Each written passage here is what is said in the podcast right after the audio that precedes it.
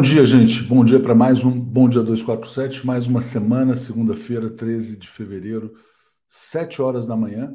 Começando mandando um abraço para o Rafael, que nos escuta lá de Bornel, né? Que maravilha, né?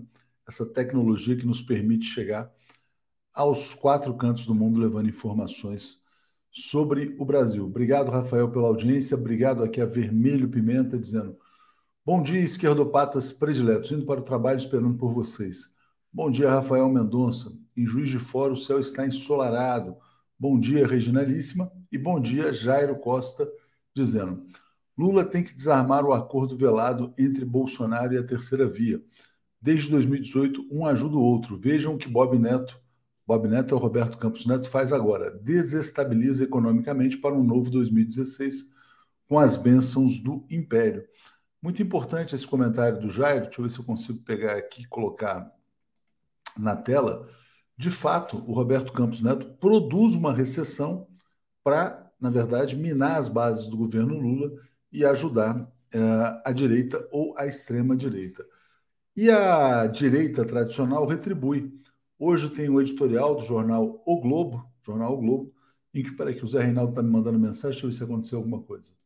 Ah, sem sincronia e imagem. Então deve ser um problema é, de fato, está estranho, mas deve ser um problema aqui de conexão.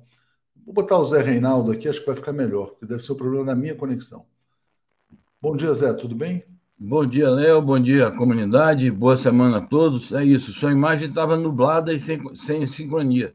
É, eu estou vendo aqui, está tá ainda assim, mas deve ser um problema de conexão. Vamos ver se melhora. Vamos ficar aqui um pouquinho, quem sabe. Você está me escutando? Escuto, mas ainda com o mesmo problema, mas vamos, vamos tocando. É, mas está tá estranho aqui. De fato, de fato, parece que a internet aqui está mais frágil do que deveria estar. Mas o que eu estava dizendo, Zé? Eu estava falando o seguinte, olha só, uh, ao mesmo tempo, é, pegando esse comentário do Jairo Costa aqui, ao mesmo tempo em que a extrema, a, o Roberto Campos Neto sabota o governo Lula, você tem recompensas da direita tradicional ao bolsonarismo. Hoje tem um editorial do jornal O Globo, dizendo que vai ser muito difícil provar que o Jair Bolsonaro é o responsável pelo genocídio. Qual que é o grande risco que eu estou enxergando nessa movimentação, Zé? Caso eles consigam, de fato, provocar uma recessão que exploda no colo do presidente Lula, vai ser muito difícil explicar para a população que essa recessão é uma recessão do Roberto Campos Neto e não uma que é uma recessão do Roberto, exatamente, do Banco Central e não uma recessão causada pelo fracasso, eventual fracasso do governo Lula. Então, o presidente Lula tem que estar muito atento a esse risco econômico. Diga, Zé. Perfeito. E eu combino essas citações que você faz com a manchete da Folha, que fica botando uma espécie assim de gosto ruim, dizendo é muito difícil Lula aprovar é, matérias na Câmara, existe um ambiente de muita dificuldade. Ao mesmo tempo, o Estadão está com a manchete dizendo o seguinte, que o Lula voltou para Vila Euclides, fazendo alusão a um discurso que o Lula fez na época das greves há mais de 40 anos. Como quem diz que está é, ainda é, composições, segundo eles, do passado. Então, eles estão criando todo um ambiente propício a uma desmoralização das medidas que o governo do Lula pretende tomar, e tudo isso combinado com esse ambiente de ameaça de recessão, para o qual o André Lara Rezende chamou a atenção eh, na entrevista do, do Canal Livre, nós destacamos já na edição de ontem. A Dilma também fez uma afirmação bastante dura sobre os riscos de uma recessão provocada por essa alta dos juros, enfim, por essa escalada de medidas antipopulares que o Banco Central persiste em adotar. Exatamente. E, na verdade, foram os dois fatos mais importantes do fim de semana. A entrevista do André Lara Rezende, em que ele fala que há um risco de uh, recessão aguda no Brasil com essa taxa de juros, diz que a taxa de juros está errada, e a ex-presidente Dilma Rousseff também falando até em risco de depressão econômica. Obrigado aqui ao Júlio Gonçalves, a Rosângela Pinheiro. E aqui, Zé, já, uh, em relação ao que você falava, essa matéria do Globo aqui, né? Afagos de Lula à esquerda irritam aliados da Frente Ampla. Né? Então, a frente ampla estaria irritada com a, com a crítica à autonomia do Banco Central e com o fato de o ex-presidente Lula, quer dizer, do presidente Lula chamar o golpe contra a ex-presidente Dilma de golpe e não de impeachment como essa imprensa gostaria. Né? Zé, vamos seguir, vamos passar para efeméride, trazer as notícias internacionais, então.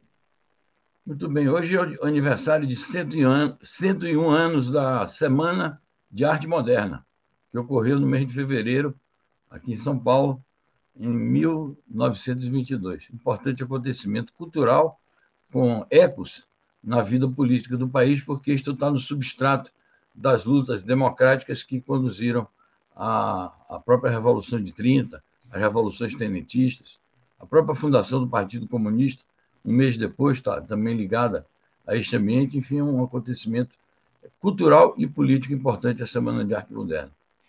Certamente. Zé, então vamos começar com uma notícia: México e Cuba. Ontem, num tweet, né, o presidente mexicano, o Andrés Manuel López Obrador, disse que vai liderar um grande movimento para derrubar o bloqueio a Cuba. Né? E acho que ele falou depois dessa, dessa visita, reafirmando aí laços de amizade durante a visita do Dias Canel. Diga. Importantíssimo. É, esse é o quinto encontro que o presidente Dias Canel tem com o presidente López Obrador. Desses cinco encontros, quatro foram em visitas oficiais do chefe de Estado cubano ao México, e um dos encontros foi numa cúpula é, multilateral. As relações entre México e Cuba são cada vez mais profundas, cada vez mais fortes. Há uma ajuda mútua. Cuba é muito solidário com o México, foi solidário na questão da vacina, no combate à Covid-19, e o México tem essa posição política bastante firme de combate ao bloqueio econômico e se coloca, portanto, na vanguarda dos países latino-americanos na luta para que esse bloqueio acabe o quanto antes.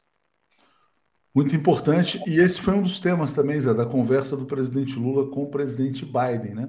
Ficou claro que o Lula também pediu uma nova política dos Estados Unidos em relação a Cuba e Venezuela. Perfeito. Acho que foi uma posição correta do Lula, bastante solidária também.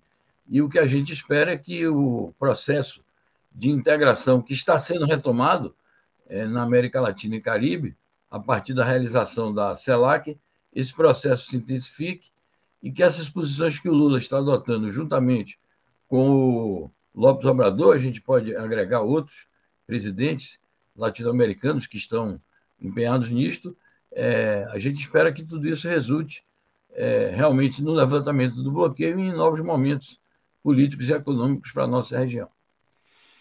É, só dando um toque aqui para o pessoal, que se tiver algum problema aqui na transmissão, não é da conexão local aqui, seria um problema mais ligado ao StreamYard, então peço a compreensão.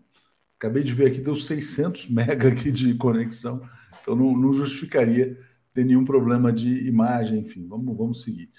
Zé, vamos então falar sobre a guerra, mas trazendo aqui uma notícia é, sobre a guerra na Europa. Né? Tá aqui, ó, a conta dos países europeus com energia já subiu 800 bilhões de euros desde a guerra na Ucrânia. O país mais afetado foi a Alemanha, que teve um gasto extra de 270 milhões. Basicamente, porque a Europa passou, parou de comprar energia barata da Rússia. Diga, Zé. É isso, é uma consequência que a gente vem falando dela é, frequentemente é um dos efeitos piores para a Europa é, das sanções que os Estados Unidos e a própria Europa impuseram à Rússia e a forma como a Rússia reagiu foi essa é, em relação a, ao fornecimento de energia. Naturalmente que é um custo enorme para o consumidor de energia propriamente dito e há um custo adicional para a sociedade como um todo, na medida em que esse valor refere-se a subsídios que o Estado é, dos países europeus está fornecendo para manter o, os preços em determinados níveis, senão a coisa ia estourar, e isso naturalmente terá um repique amanhã ou depois é, na inflação, na deterioração do, da prestação dos serviços públicos, e tudo isso tendo como consequências ondas de greves, de manifestações e de derrotas eleitorais, como podemos ver em outras notícias que publicamos nesta manhãzinha.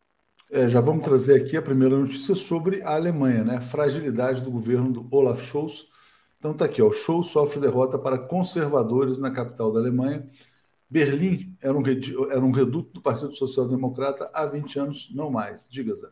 Exato. Berlim estava governando, é, sendo governada é, por uma aliança entre o Partido Social Democrata, os Verdes, e um partido da esquerda é, mais radical, que é o Die Linke, que significa exatamente à esquerda, que é um sucessor do antigo Partido Comunista do Leste, é, da, da antiga Alemanha do Leste.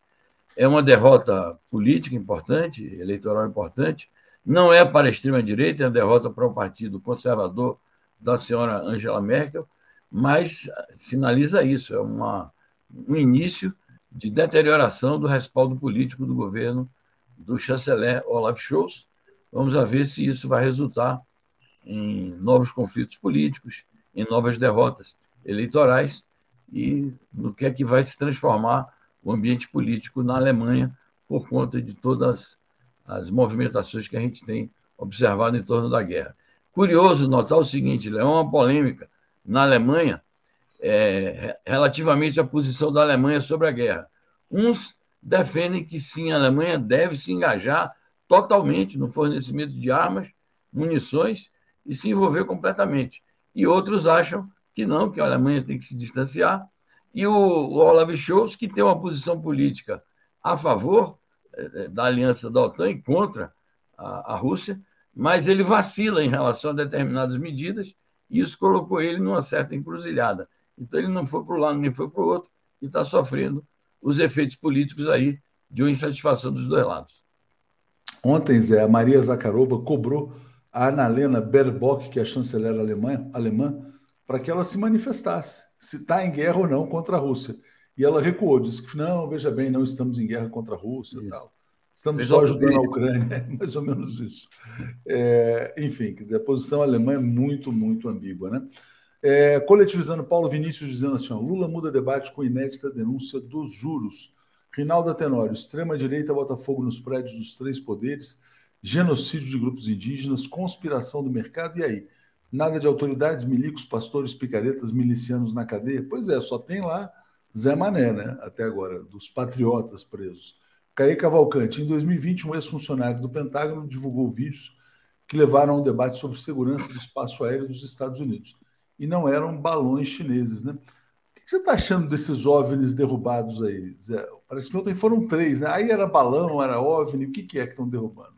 É, então, eles não chegaram a conclusão sobre isso. O primeiro balão, os Estados Unidos firmaram a posição política, é, na minha opinião, completamente errada, e acusaram formalmente a China de estar fazendo espionagem. A China reagiu, disse que não, é, chegou a explicar que aquilo ali foi um acidente, que foram os ventos que levaram aquele balão para lá, que o balão não era espião, que era um, um balão ligado a pesquisas científicas na área da climatologia, da meteorologia. E os Estados Unidos tiveram, portanto, uma reação completamente exagerada, despropositada, mostrando uma certa paranoia ou uma, uma posição radical anti-chinesa, tentando provocar um incidente. E, ao mesmo tempo, começam a aparecer esses outros artefatos aí, que o próprio Pentágono diz que não sabe o que é, e aí começam a aparecer aquelas histórias antigas de que são os OVNIs, está aí o Eduardo Rado dizendo. Objetos... É, não é disco voador, tá? Falei mal, é objeto voador não identificado. Então é isso. É, é, então, volta, volta à tona toda essa história que tem dezenas de anos que esse assunto é pesquisado nos Estados Unidos e nunca se chega a uma conclusão. Mas o fato é que a politização e a militarização que os Estados Unidos fizeram, é, principalmente em relação àquele primeiro balão, foi algo completamente fora de propósito e foi a tentativa de criar um incidente é, desnecessário com a China. Bom, vamos seguir aqui, Zé, vamos lá. Então, deixa eu trazer aqui mais notícias aqui sobre essa crise europeia, também provocando crise social. Vamos falar aqui sobre a Espanha, 250 mil pessoas nas ruas exigindo melhores condições de saúde. Então, isso daí já é também um reflexo dessa crise social que graça em toda a Europa. Chama atenção que a manifestação é magnífica, multitudinária, 250 mil pessoas. Chama atenção a motivação dessa manifestação, a reivindicação por melhores condições de saúde, mais orçamento para a saúde, mais funcionários ligados ao setor. E politicamente, ela tem uma importância porque, para além, naturalmente, da, do significado da própria reivindicação, é o fato de que Madrid é governada por um partido de direita, que é o chamado Partido Popular da Espanha, e nós estamos nos aproximando de novas eleições municipais é, no país e provavelmente que isso já faz parte da preparação para tentar derrotar a direita do poder em Madrid, lembrando que o governo nacional espanhol é um governo de centro-esquerda que conta com o apoio da esquerda. Bom, guerra na Ucrânia, Zé. Declaração importante do Elon Musk, né, dizendo que ele não vai contribuir para a Terceira Guerra Mundial. Ele já fornece infraestrutura para comunicações de internet na Ucrânia, mas foi cobrado né, por um internauta aumentar a, o fornecimento de equipamentos da Ucrânia e ele falou que não vai entrar nessa escalada. Diga, Zé. Bom, é isso. Vamos aguardar o que é que isso vai representar na prática, porque o Elon Musk é essa figura é, tão controvertida e, naturalmente, muito engajado na, na, nas campanhas da extrema-direita mundial e nos Estados Unidos ligado ao trumpismo. Então, pode ser que isso esteja ligado a essa clivagem que há na política estadunidense atual entre o Partido Democrata e o Partido Republicano, que contém também diferenças importantes em relação a como agir em relação ao problema da Ucrânia. Vamos ver o que é que isso vai representar na prática em termos de ações desse mega empresário, esse bilionário aí é da área das big techs. O, o Carlos Contente está ironizando aqui, ó. Poxa, como é bonzinho esse Elon Musk. É, e a Dina aqui, Zé, a Dina, não consigo entender por que, que os Estados Unidos praticamente mandam na Europa. Explica aí, Zé. Bom, existe uma aliança é, antiga que vem do período do pós-guerra, em que criaram-se laços de dependência entre a Europa e os Estados Unidos, na medida que os Estados Unidos se tornaram é, a potência líder é, do chamado mundo ocidental. Então, a origem está nisso.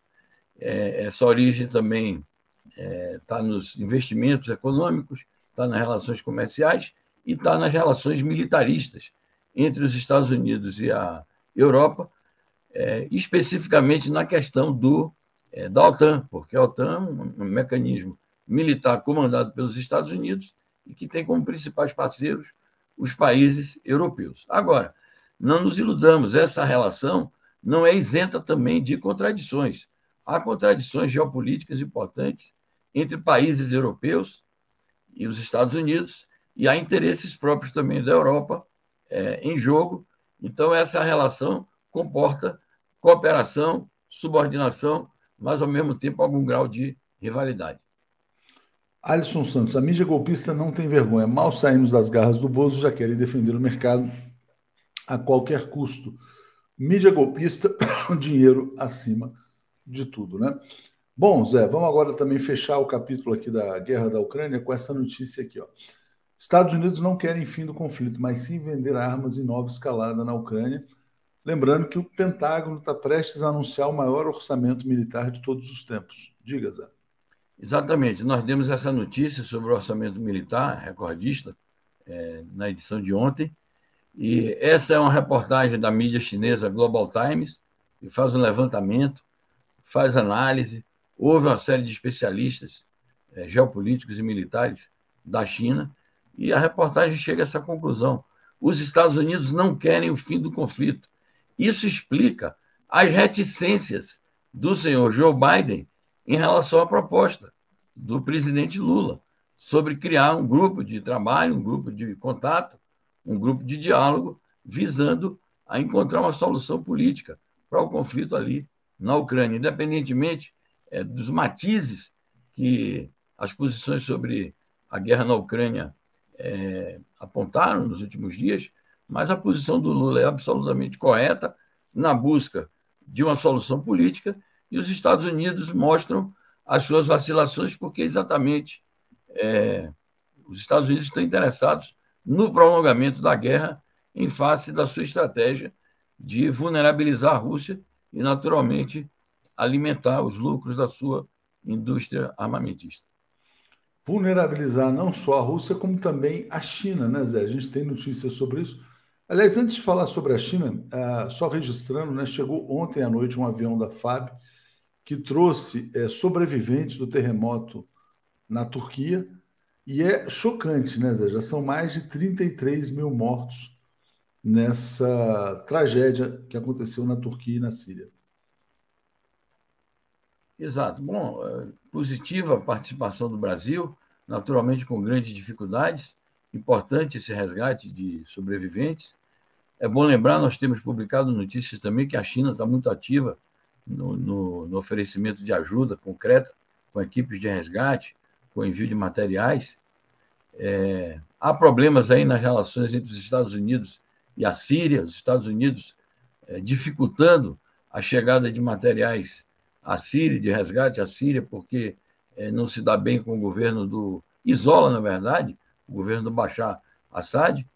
Mas, de fato, é uma tragédia humanitária 33 mil mortos, é um número que tende a se elevar devido às proporções que essa catástrofe assumiu. E toda a solidariedade é o que a gente pode expressar aqui a essas populações tão sofridas da Turquia e da Síria. Zé, você ainda está com a voz não muito boa. Vamos, vamos passar aqui pelas últimas notícias. Estados Unidos preparando um plano importante para medir forças e provocar a China em Taiwan. É, e aqui tem esse comentário aqui da Dina Duarte. A solução política que os Estados Unidos querem é toda a Europa contra a Rússia e China e que eles se tornem donos do mundo. Diga, Zé. Exato. É, esse plano aí de, de, de criar problemas para a China, fazer novas provocações em torno da questão de Taiwan, é bom a gente lembrar que o ápice dessa contradição foi em julho do ano passado, quando a então presidente da Câmara dos Representantes, a democrata Nancy Pelosi, fez uma visita oficial a Taiwan, o que é proibitivo é, nos protocolos das relações bilaterais entre a China e os Estados Unidos. Agora, o novo presidente da Câmara, que é republicano, está anunciando que ele próprio quer ir ali, e há um comitê é, do parlamento estadunidense voltado para a questão de Taiwan, dizendo que vai organizar uma grande caravana parlamentar. Então, é, prenunciam-se novos problemas na relação entre Estados Unidos e China, e naturalmente que isso não envolve apenas as movimentações na área diplomática propriamente dita, mas envolve investimentos, envolve comércio, envolve armas, envolve a questão de boicotar o fornecimento de, de chips à China, envolve a guerra comercial, tecnológica e o cerco militar que os Estados Unidos querem impor à China. Zé, antes de você fazer aquele gargarejo com o Roman que o pessoal recomenda aí para você, é, só a sua opinião sobre dois fatos né, do fim de semana a gente, e da, da sexta-feira, a gente não falou depois de sexta de manhã. A sua, o seu balanço sobre a viagem do presidente Lula à Casa Branca, aos Estados Unidos, e a indicação da ex-presidente Dilma Rousseff como presidente do Banco dos BRICS? Bom, eu acho que o, o balanço da visita do Lula aos Estados Unidos é positivo. É, essa visita se enquadra no marco de um esforço que o Lula está fazendo para recolocar o Brasil no mundo como país protagonista, romper o isolamento do, é, do Brasil, que foi promovido pelo governo de extrema-direita do Bolsonaro. É uma volta é, óbvia a, a, aos comportamentos, aos procedimentos e às políticas é, da boa diplomacia, do, que sempre foi praticada pelo Itamaraty, é um novo posicionamento do Brasil no mundo, é, é uma tentativa de, de estabelecer um novo tipo de relação bilateral com os Estados Unidos, estabelecer relações normais. Acho que isso pode ser positivo para o Brasil. É, e, naturalmente, os assuntos que foram ventilados ali, a questão da democracia, a questão da, do meio ambiente, tudo isso tende a nos favorecer na medida que são assuntos caros ao Brasil. Eu continuo com minhas reservas em relação, reservas e, naturalmente, oposição às posições estadunidenses sobre o conflito da Ucrânia e acho que os Estados Unidos fazem pressão sobre quaisquer parceiros para que adotem a posição deles. Mas eu acho que o Lula se safou bem, é, fez aquela declaração genérica de que é contrário à, à operação militar especial, mas não se submeteu ao ditame estadunidense. Ao contrário, abriu um caminho, ou pelo menos propôs, uma solução para a paz. Então, eu acho que foi positivo para o Brasil e foi positivo para o Lula, que confirma o seu perfil de um grande estadista é, do mundo contemporâneo. Sobre a ida da Dilma para o BRICS, espetacular. Acho que a Dilma é talhada para isso. É uma estadista, é uma economista que tem uma visão é, estratégica, desenvolvimentista. ela é fundadora do Banco do BRICS, porque eu lembrei aqui que foi no, na curva de 2014, em Fortaleza, que o banco, o novo Banco de Desenvolvimento do BRICS, foi criado sob a presidência da Dilma no Brasil, e acho que ela vai dar uma grande contribuição ao BRICS e, naturalmente, ao protagonismo do Brasil nessa esfera. Está de parabéns a Dilma, parabéns o Lula, que a indicou, e parabéns o BRICS. Zé, se cuida, cara. Sua voz assim, ó, você vai falando, falando, você vai descansando, né? Então vamos maneirar, maneirar. Ângela Maria está dizendo, viva, viva Dilma Rousseff nos BRICS. Obrigado, Zé. Vou seguir aqui então. Boa semana, abraço. Abraço. Tchau, tchau. Obrigado. Trazendo aqui o Alex, Paulo deve estar chegando. Eu. Bom dia, Alex, tudo bem? Bom dia. Bom dia, Léo. Bom dia, todo mundo. Bom dia. Eu pedi para separar hoje o Marcelo Auler, porque o Marcelo Auler ele tem um grande furo de reportagem. Aguardem. Uhum. Marcelo Auler vai trazer aqui logo mais os diálogos do Ibanês no WhatsApp, né, com quem ele falava, governador do Distrito Federal. Importantíssimo aqui o que ele vai trazer diálogos com jornalistas, com donos de veículos de comunicação. Então vamos chegando para a gente ver o Marcelo Oller.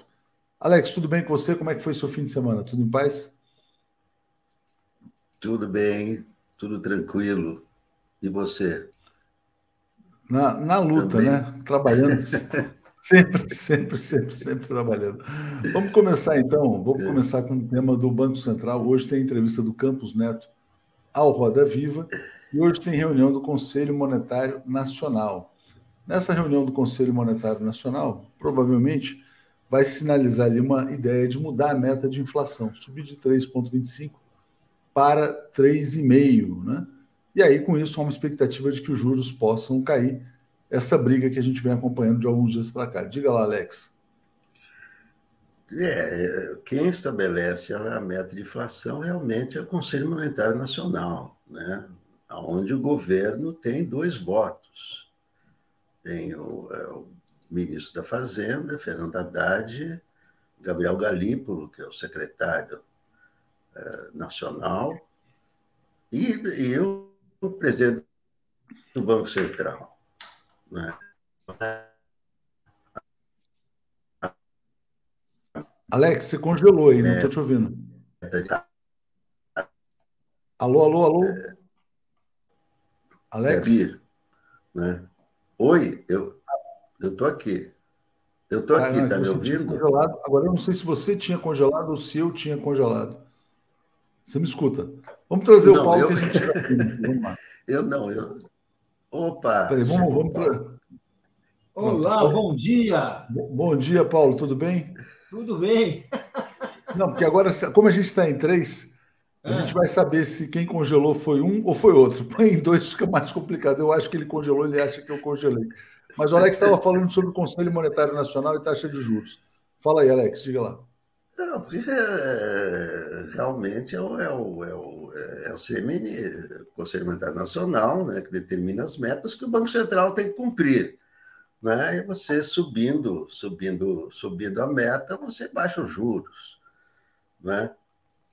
Essa, essa realmente é, é a grande a grande batalha, né? Depois a batalha contra o golpismo, contra as invasões, né? Do, do, do Congresso, do, do, Planalto, essa é a segunda grande batalha do governo, né? Exatamente.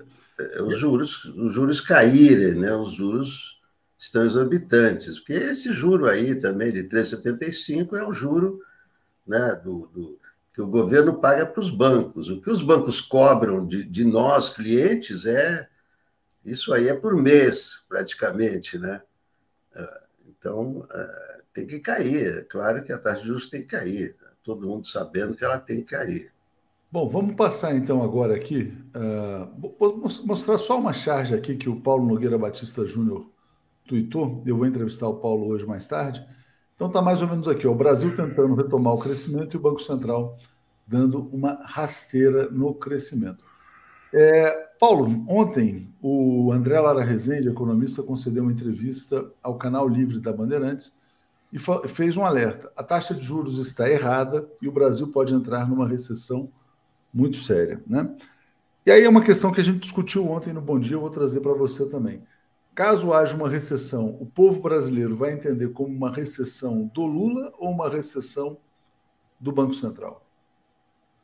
Primeiro, essa advertência do Lara Rezende é certíssima, não é uma surpresa, ela é de fato o resultado lógico do que está acontecendo na economia brasileira através do Banco Central. O golpe de 2016 ele promoveu uma, uma mudança institucional muito importante e que nem todo mundo prestou a devida atenção, que foi justamente uh, retirar do presidente de plantão né, a, a, o poder de nomear o presidente do Banco Central. A partir dessa, uh, dessa mudança, os mandatos não coincidem. Não é o presidente que ganhou a eleição que vai nomear o presidente, o presidente do Banco Central. Ele vai receber, entre aspas, um novo presidente, e esse presidente terá dois anos de mandato o que significa que é um descompasso muito grande. Você anula né, aquela vontade popular expressa nas urnas para manter a vontade, a, a, a manter aquela decisão uh, uh, do mercado. Vamos falar assim para usar essa palavra que é chata, mas que agora é fácil de entender. O que nós estamos vendo é um confronto que a gente não sabe o que vai acontecer, porque o Campos Neto que tem o apoio do mercado, do chamado mercado, tem o apoio do setor financeiro, ele diz que não arreda pé dessa taxa de juros de 13,75%.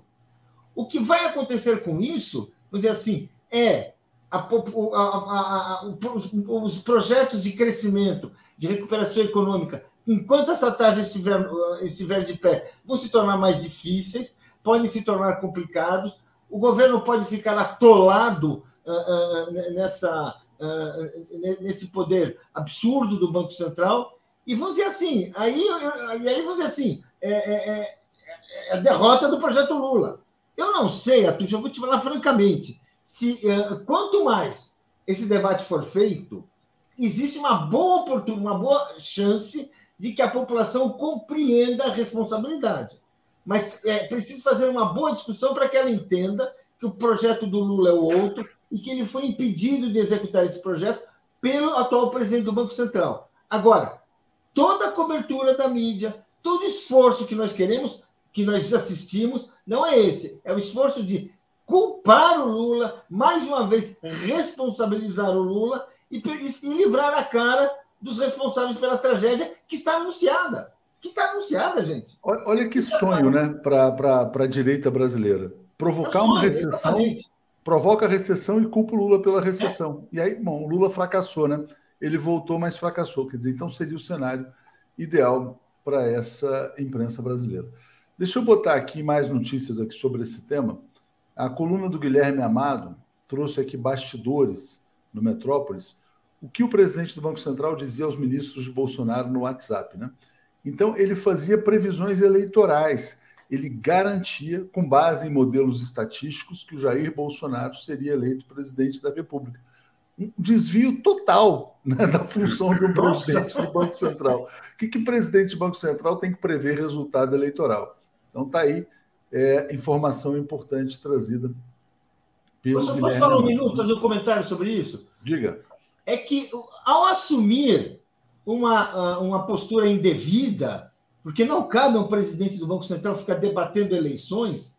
O Campos Neto, essa notícia mostra, o Campos Neto deu um passo além das suas, uh, dos seus deveres, das suas responsabilidades, e talvez isso explica essa postura que ele tem a, a, nesse momento de resistir a qualquer mudança. Porque, vamos dizer assim, ele, ele cometeu um erro. Agora ele está insistindo no erro que é para tentar se preservar.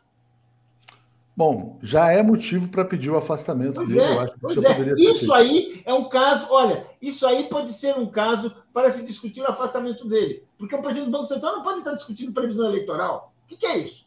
É isso aí. Ele Bom, estava no exercício do cargo. Bom, a, Dilma também fez críticas duras ao Campos Neto, disse que essa política monetária vai levar o Brasil a uma depressão econômica. E a Dilma vai para o banco dos BRICS. Diga, Alex. Pois é, está é, quase, né, quase confirmado, precisa só o, o, atual presidente do Banco sair, que é o Marcos mas deverá sair, né? Como, como o Paulo Nogueira Batista, que era presidente, saiu quando entrou. entrou o Paulo era vice, Alex.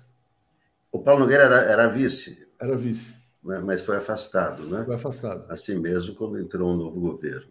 Né? Eu acho que a, a Dilma tem todas as condições, né? demonstrou todas as condições para essa grande responsabilidade, que é um, é um banco fundado em 2014, né? capital de 100 bilhões, responsável por projetos nos países do, do, do BRICS, né? É, China, África do Sul, Rússia, Brasil. É, uma, é, uma, é um posto importantíssimo, né? um posto importantíssimo e que coloca, coloca a ex-presidente Dilma no cenário internacional, resgata a sua, a sua, a sua importância. Eu acho que é uma indicação é, corretíssima.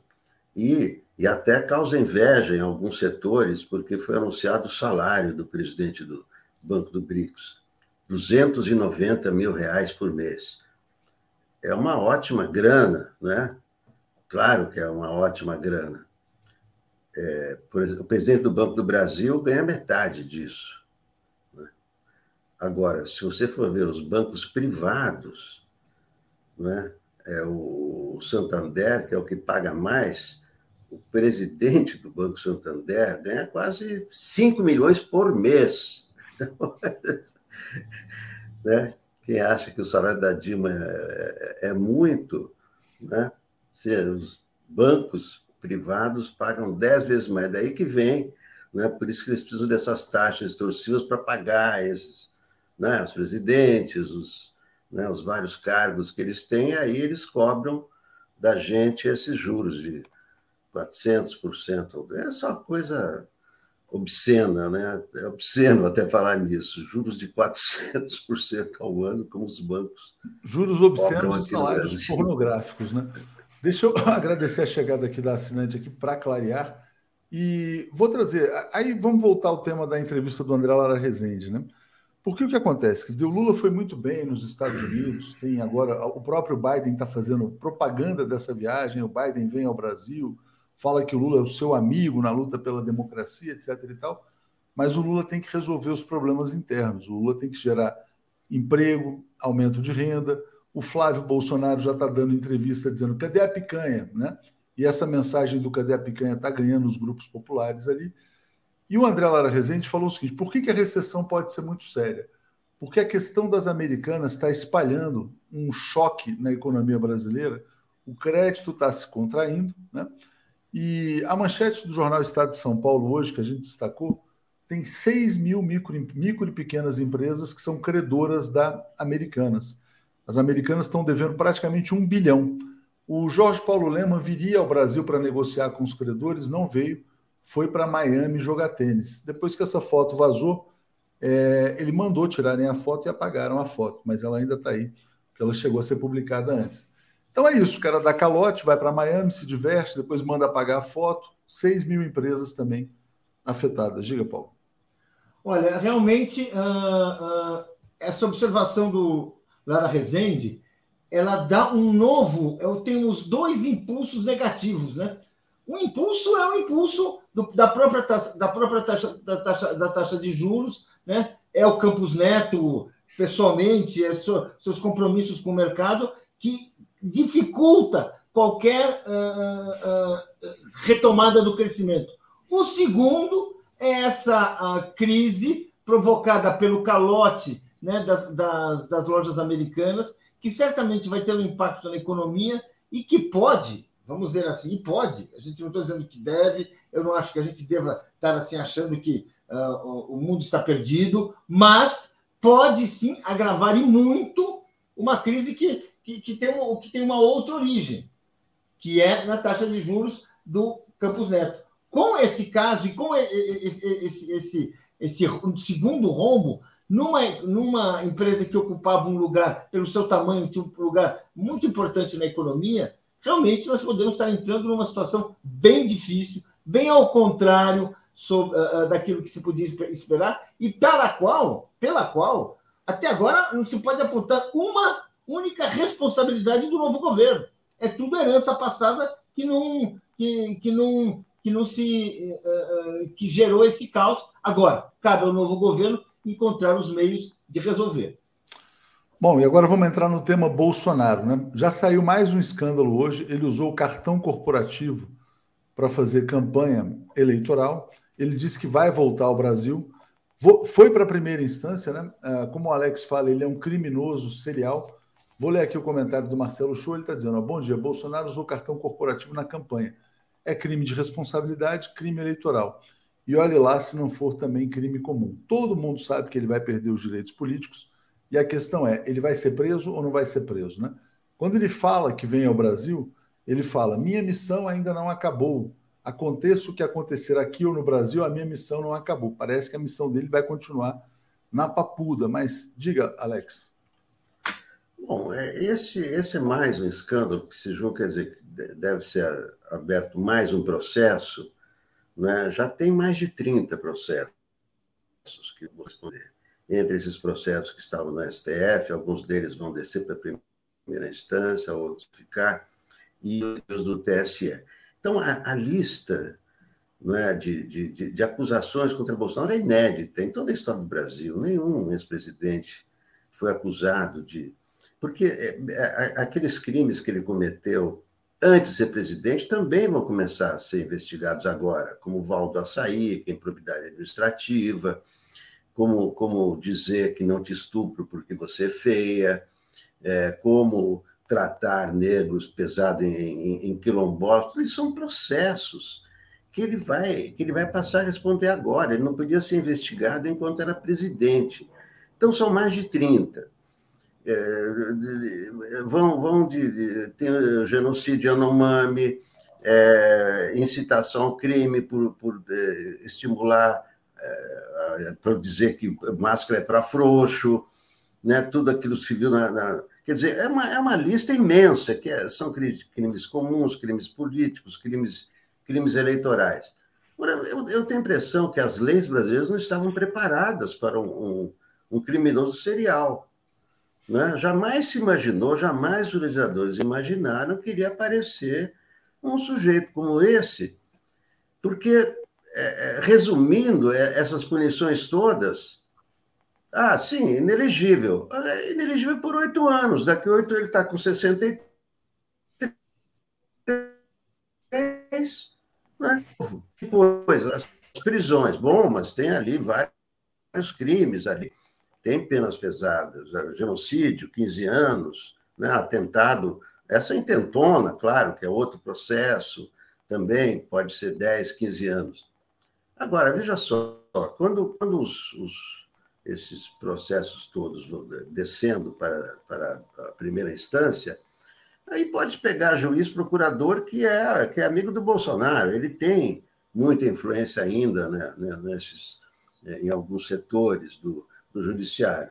Então, muitos processos podem ser simplesmente arquivados e tal. Agora, suponhamos que chegues, bom, condenado por genocídio, condenado pela intentona, 15 anos de cadeia, tá certo, 15 anos, condenado 15 anos, vamos supor.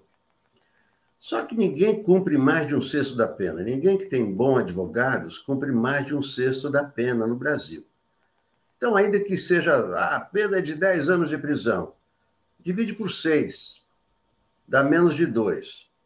Aí depois vem outra prerrogativa: ex-presidente não pode ficar em penitenciária, vai para sala especial. É, então, é, não, não, não, não, tem punição suficiente para um criminoso serial como, como esse sujeito. Não Bom, tem. Tem que haver punição. Não né? previram. É, Paulo, você acha que a gente vai, vai assistir à prisão do Bolsonaro a partir dessa volta ao Brasil? Quer dizer, o que está se configurando? E agora mais um crime como esse que foi revelado no dia de hoje, né? Dizer, de uso de cartão corporativo em campanha, diga. Olha, uh, primeiro a gente tem que se perguntar se ele vai mesmo uh, uh, voltar ao Brasil, porque isso pode ser uma fake news, né? Ele, vamos dizer assim, o Bolsonaro, é, é, o uso de verdade ou mentira é absoluto, é se dá em função absolutamente, exclusivamente das suas conveniências.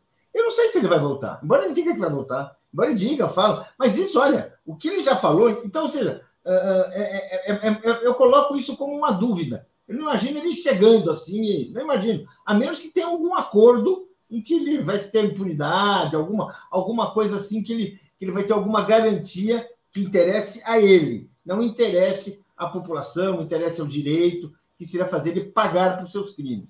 Né? Eu acho que ele está se preparando também para ter uma vida de foragido. Eu não vou dizer assim, eu não vejo assim, não vejo essa, essa, uh, essa condição dele, uh, a, a, o retorno dele resolvido. Uh, o, o retorno resolvido facilita só o julgamento, não facilita nada para ele, portanto, não é uma coisa que interesse. Né? E aí, tem, como, como o Alex falou, existe assim. Uh, uh, a gente tem que ter o objetivo de puni-lo de alguma forma. Tem que ser punido, sim. Agora, como vai ser, como isso vai se dar, é, é, é muito difícil. Tem gente, assim, o que eu conversei é os crimes que ficarem no Supremo, aqueles crimes, porque tem muito filme que está indo para a primeira instância, e aí você não sabe o que vai acontecer, não sabe na mão de quem vai cair, de quem vai ser o juiz, né? quer dizer, o, o Ministério Público você também não sabe qual vai ser, porque também tem muito, tem muito uh, promotor bolsonarista. É isso. Agora, crimes que ficariam no Supremo, as chances de punição são um pouco maiores. Vamos lá. Uh, Márcia Regina, por que e como o caso americano surgiu agora? Surgiu, a meu ver, porque os bancos perceberam o, a enrolação e um banco chegou lá, a, apontou o problema e desmoronou o castelo de cartas. Se eles pudessem, eles rolariam para sempre. A fraude vem de mais de 10 anos, né? Rony Von está dizendo: Bolsonaro sabe que vai, vai voltar porque sabe que seria expulso dos Estados Unidos, né? Paula Canhadas mandando um recado para o Lehmann dizendo que no inferno não tem quadra de tênis. Rinaldo Tenório, inadmissível um sem representatividade popular direta, Banco Central, né, ser responsável pela economia do país. Até quando o presidente do BC vai manter essa taxa absurda, né? Alisson Santos, há empresários que são rentistas, gigolos deles mesmos, exatamente. Uh, e Cristina Vilas Boas, bom dia, bloco na rua, é Lula lá. Rosalvo Wingster está dizendo: rentistas não são empresários, são gigolos de empresas. Alisson Santos está dizendo: a mídia golpista não tem vergonha. Mal saímos das garras do bolso, já querem defender o mercado a qualquer custo. Mídia golpista, está dizendo aqui. É... Márcio Matos, auditoria no BC, presidente não aguenta um dia e renuncia. Alair Padovani, tem o processo do Tribunal de Haia também. E Lívia uh, Ulian dizendo: Lula era inocente, Bozo sabe que era culpado. Gente, antes de chamar o Marcelo, está aqui já posicionado, queria só perguntar para vocês se vocês conheceram e qual a importância que vocês atribuem ao jornalista publicitário Mauro Salles, faleceu no sábado à noite. É, foi um dos pioneiros da publicidade no Brasil também. Diga, Alex. Eu, eu conheci, conheci o Mauro Salles em 1986. Ele, ele estava fazendo a, a agência dele, né? Nessa altura ele tinha uma agência de publicidade, a Salles Propaganda. Ele pegou a conta da campanha do Antônio Hermílio de Moraes, a governador de São Paulo. Era Antônio Hermílio versus Quércia. E o Antônio Hermílio, né, que era o homem mais rico do país na época, mas é, não era um cara, é, não era aqueles ricos nojentos e tal, ao contrário, era bonachão e tal, usava sempre a mesma roupa, andava em carro velho, não se exibia, etc. Estava né, muito, muito cotado, né? parecia que ia ganhar a eleição a governador, né, no, no, primeiro mês de campanha. Daí o Quércia né, é, fez uma denúncia, um, um, fake news, né?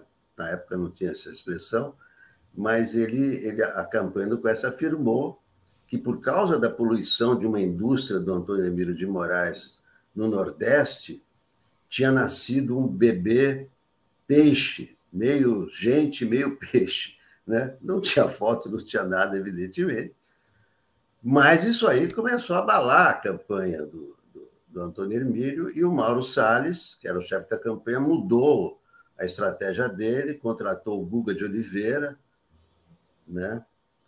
E o Guga me contratou, contratou Hamilton Almeida Filho, Raf, né? Para esse segundo mês de, de campanha. Né? Foi a primeira vez que eu me encontrei com o Mauro Salles, depois, é claro, depois disso, muitas vezes era um cara brilhante, né? filho do Apolônio Salles, é, foi ministro do, do, do João Goulart, um cara inteligentíssimo, né? um, um, um, dos, um dos fundadores da Rede Globo também, né? foi o cara que contratou o Boni para a Globo. Esse cara muito inteligente, deixou, né? deixou um, legado na publicidade, né? a conta da Ford era, era dele. Né? Teve um grande problema no, no fim da vida, ele já, já estava há muito tempo fora de combate, né? entrevado, como se fala. Né? E teve um grande problema na família dele, que foi o filho dele, o Paulinho Salles, né? outro publicitário, mas teve uma ocasião em que ele investiu ou toda a grana da família, ou uma boa parte da grana no investimento, onde ele perdeu tudo e ele se matou né? o, filho do, o filho do Mauro Salles. Teve esse. Mas foi, foi um cara brilhante, né? Um cara brilhante, muito inteligente. É, assessorou o Tancredo né, em toda diretas já, e tudo isso. Né? Paulo, você conheceu o Mauro, Mauro Salles? Conheci sim, conheci numa situação específica, quando ele estava dirigindo a TV Tupi, que havia sido uh, havia, estava falida, houve um grupo que, que, que juntou uh, economias, fez uma oferta e ganhou o direito, eu não, não me lembro se agora a circunstância exata, pela qual ele pegou a, a Tupi e ele fez, ele era um sujeito que tinha, tinha algum, tinha talentos. Por exemplo, ele chamou pessoas assim muito competentes para cuidar da TV Tupi, ele assim, Walter Avancini, uh, Guilherme Ivo Cunha Pinto, fazer. O Avancini era um diretor de novelas importante, o Guilherme Cunha Pinto era, era, um jornalista, outros jornalistas assim, jornalistas assim de peso, Sérgio de Souza e vários outros, pessoas assim, com uma. Uh, uh, mas assim, uh, a impressão que dava é que ali não tinha ninguém, e ele também não era essa pessoa, capaz de pôr a mão na massa e saber o que fazer. Depois de um tempo, o projeto desandou.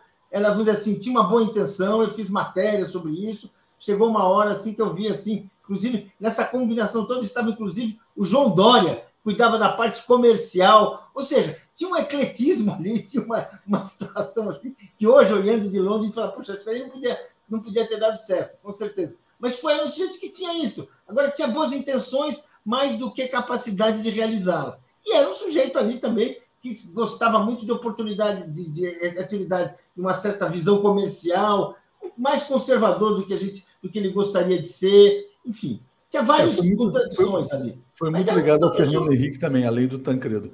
Gente, deixa eu chamar o Marcelo. Marcelo vai ter furo de reportagem. Agradeço a vocês aqui. Bom dia, nos vemos aí no Boa Noite. Valeu, abraços. Tá Trazendo aqui Marcelo Auler. Tudo bem, Marcelo? Bom dia. Bom dia, Léo. Bom dia, comunidade. Bom, Bom dia. dia. a todos. Boa semana para todo mundo. Boa semana para todos. Eu, eu, eu pedi para separar hoje, Marcelo, porque realmente você tem um material aí que merece ser olhado em detalhes, né? Eu vou ler só alguns comentários aqui. Uh, vamos lá. Márcio Matos está dizendo: Bolsonaro livre com bens bloqueados para ressarcir quebradeira. Dói mais que ser preso. Cristina Vilas Boas, achei errado o marketing da picanha e cerveja. Merecemos diversão e boa comida, mas facilita o contra-argumento. Sabíamos que não seria fácil. Aquaminas, por que a indústria não controla o Inmetro? Carlos Carvalho, Atucho, um bom dia para todos. Mas que tal o 247 pautar o comércio ilegal de ouro, até porque o Banco Central andou comprando toneladas de ouro? Eu vi que até H externo, né? Quer dizer, comprava esse ouro lá de Roraima também. Regina Líssima. Flávio, cadê a rachadinha com Queiroz? Marcelo, vamos começar já a falar então do teu material? Vamos lá. Léo, a minha preocupação aqui em Brasília, está acabando a minha estada aqui em Brasília, eu fico aqui até quarta-feira só, é que pode haver, pode não, há uma tentativa de mudança de narrativa. Todos sabemos que o terrorismo cometido no dia 8 é fruto de uma caminhada do bolsonarismo pregando ódio, de, é, questionando a eleição, criticando as instituições e as autoridades, como o ministro Moraes, Alexandre de Moraes, vem toda essa pregação. É a facilidade que o Exército permitiu que, após o dia 30 de novembro, se montassem verdadeiros acampamentos na porta de quartéis, notadamente aqui no QG, lugar que jamais houve manifestações políticas, a não ser manifestações bolsonaristas. Foi o Bolsonaro quem incentivou durante seu governo a reunião de pessoas na porta do QG para cobrar que o exército desse um golpe. E aí vem o acampamento, vem a tentativa do governo Lula depois do dia 1 vem a, veio o dia 12 de dezembro, com aqueles atos violentos em que a Polícia Militar do Distrito Federal pouco fez, tacaram fogo num ônibus aqui debaixo do hotel em que eu estou. Eu via daqui de cima e a polícia nada fazia. Veio 24 de dezembro a bomba que explodir num caminhão próximo ao aeroporto e que não explodiu porque o motorista tirou, afastou a bomba. E a Polícia Federal teve informações que ajudou a Polícia Civil prender aquele Wellington e chegar nos três membros. Depois veio a preocupação com o primeiro de janeiro, com a posse. Esta preocupação houve um trabalho conjunto com o delegado da Polícia Civil, é, o Júlio Danilo, que era o, o secretário de Segurança, fizeram um trabalho direito, não houve problema, mas o Lula assumiu, o Exército não permitiu por várias vezes, antes da posse do Lula, que a Polícia Militar retirasse o acampamento lá do QG. Aí disseram: está esvaziando, está esvaziando. Na semana de 1 a 8, vários comunicados na rede social começavam a mostrar que havia uma mobilização, mas ninguém acreditava. Eu mesmo não acreditei, digo disso, confesso, que houvesse essa mobilização tão grande. Marcelo, vamos lá, deixa eu explicar para o pessoal o que está na tela aqui, porque a letra está pequena, eu vou ler. Então, é uma troca de mensagens no dia 8 de janeiro, no dia do terrorismo, às 23 horas, entre o empresário Luiz Estevam, que é o dono do site Metrópolis, é um dos homens mais ricos do Brasil. Ex-senador. Ex-senador e de Brasília. E o Luiz Estevam fala com o Ibanês naquela noite. Luiz Estevam, cabe a pergunta: por que o falastrão ministro da Justiça, está atacando o Flávio Dino, não determinou a Polícia Rodoviária Federal, desde segunda-feira, sob seu comando, que impedisse a entrada dos ônibus dos manifestantes no DF? Ibanez responde: eles agora se colocam como vítima, como se não tivessem nenhuma responsabilidade. Pergunta o Ibanês: cadê a inteligência da Polícia Federal que não viu nada? Né?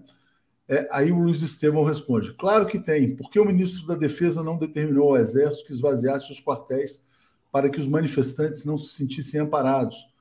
É, aí o Ibanez, eles assumiram e não tomaram nenhuma providência. Luiz Estevão, deixaram que o circo fosse armado e cobram o GDF e a PM o que queriam? Um massacre do Planalto para lembrar o Carandiru? Né? O Estevão, então, defendendo o governador como se fosse uma ação orquestrada. Ibanês, agora é ver o que vai dar essa merda. Né? Luiz Estevão, hora de deixar a poeira baixar. Os questionamentos necessários serão feitos. Palmas para a PM, que não atirou em ninguém. Abraço, meu governador, né? 23 e 28. Aí o Ibanês, nossa polícia é muito boa, a coordenação falhou. Né? Uh, Luiz Estevão, o dano poderia ter sido maior se a polícia tivesse agido com balas. Prejuízos materiais são recuperáveis, vidas humanas não. E aí ele faz uma sugestão ao governador. O GDF poderia assumir a reparação de todos os danos causados ao Congresso, STF, Planalto. O custo é baixo e o gesto é relevante. E aí o Ibanez responde: vou ver como fazer. Né?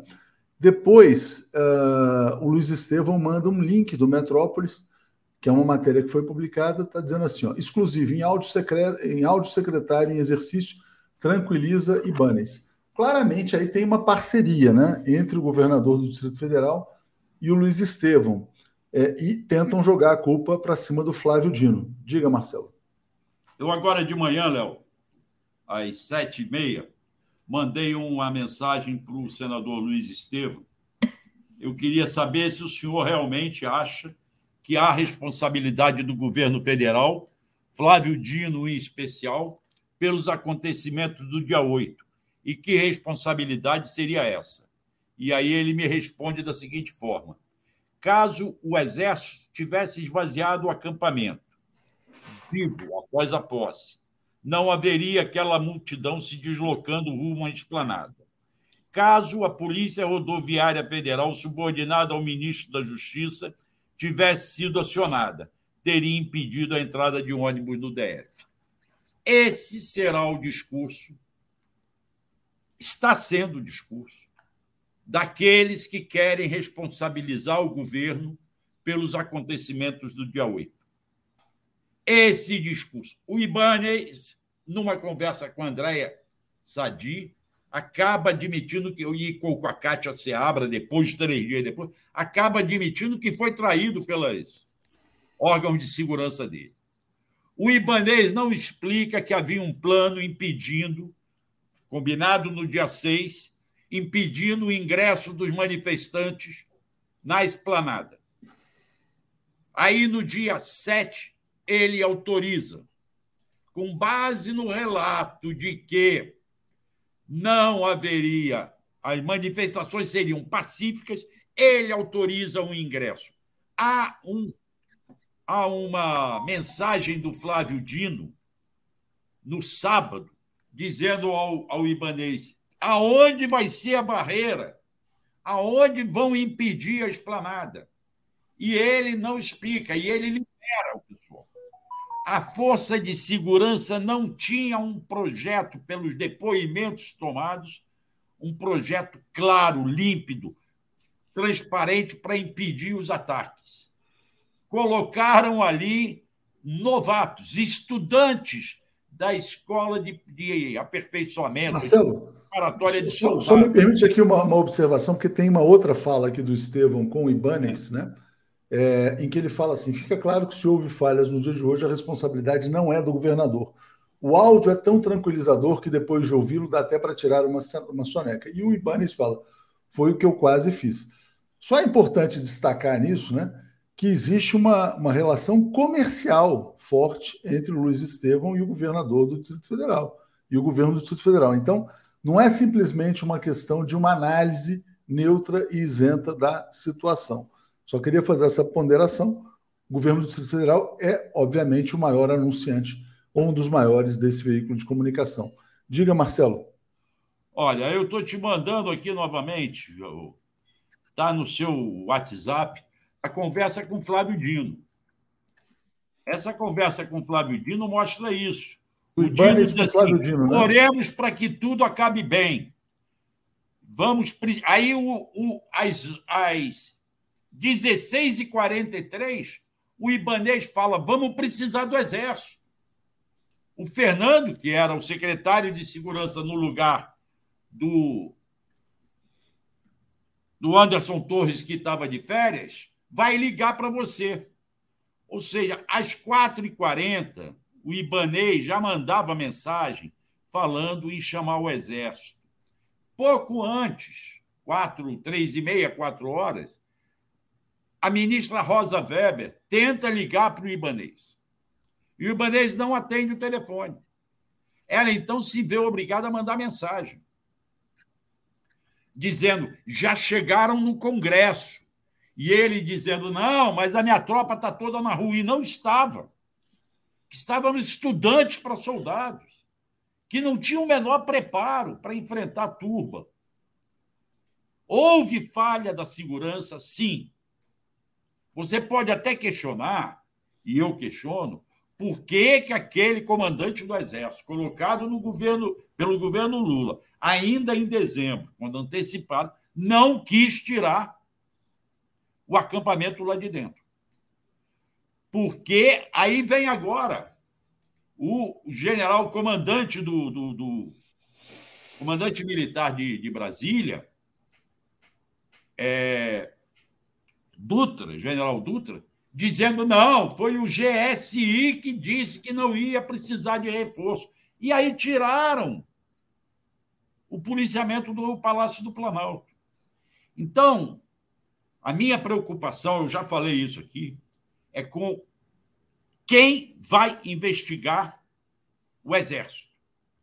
Eu pedi um contato, falei isso no Boa Noite, sexta-feira, pedi um contato com o Ministério Público Militar, que é responsável pelas investigações do Exército.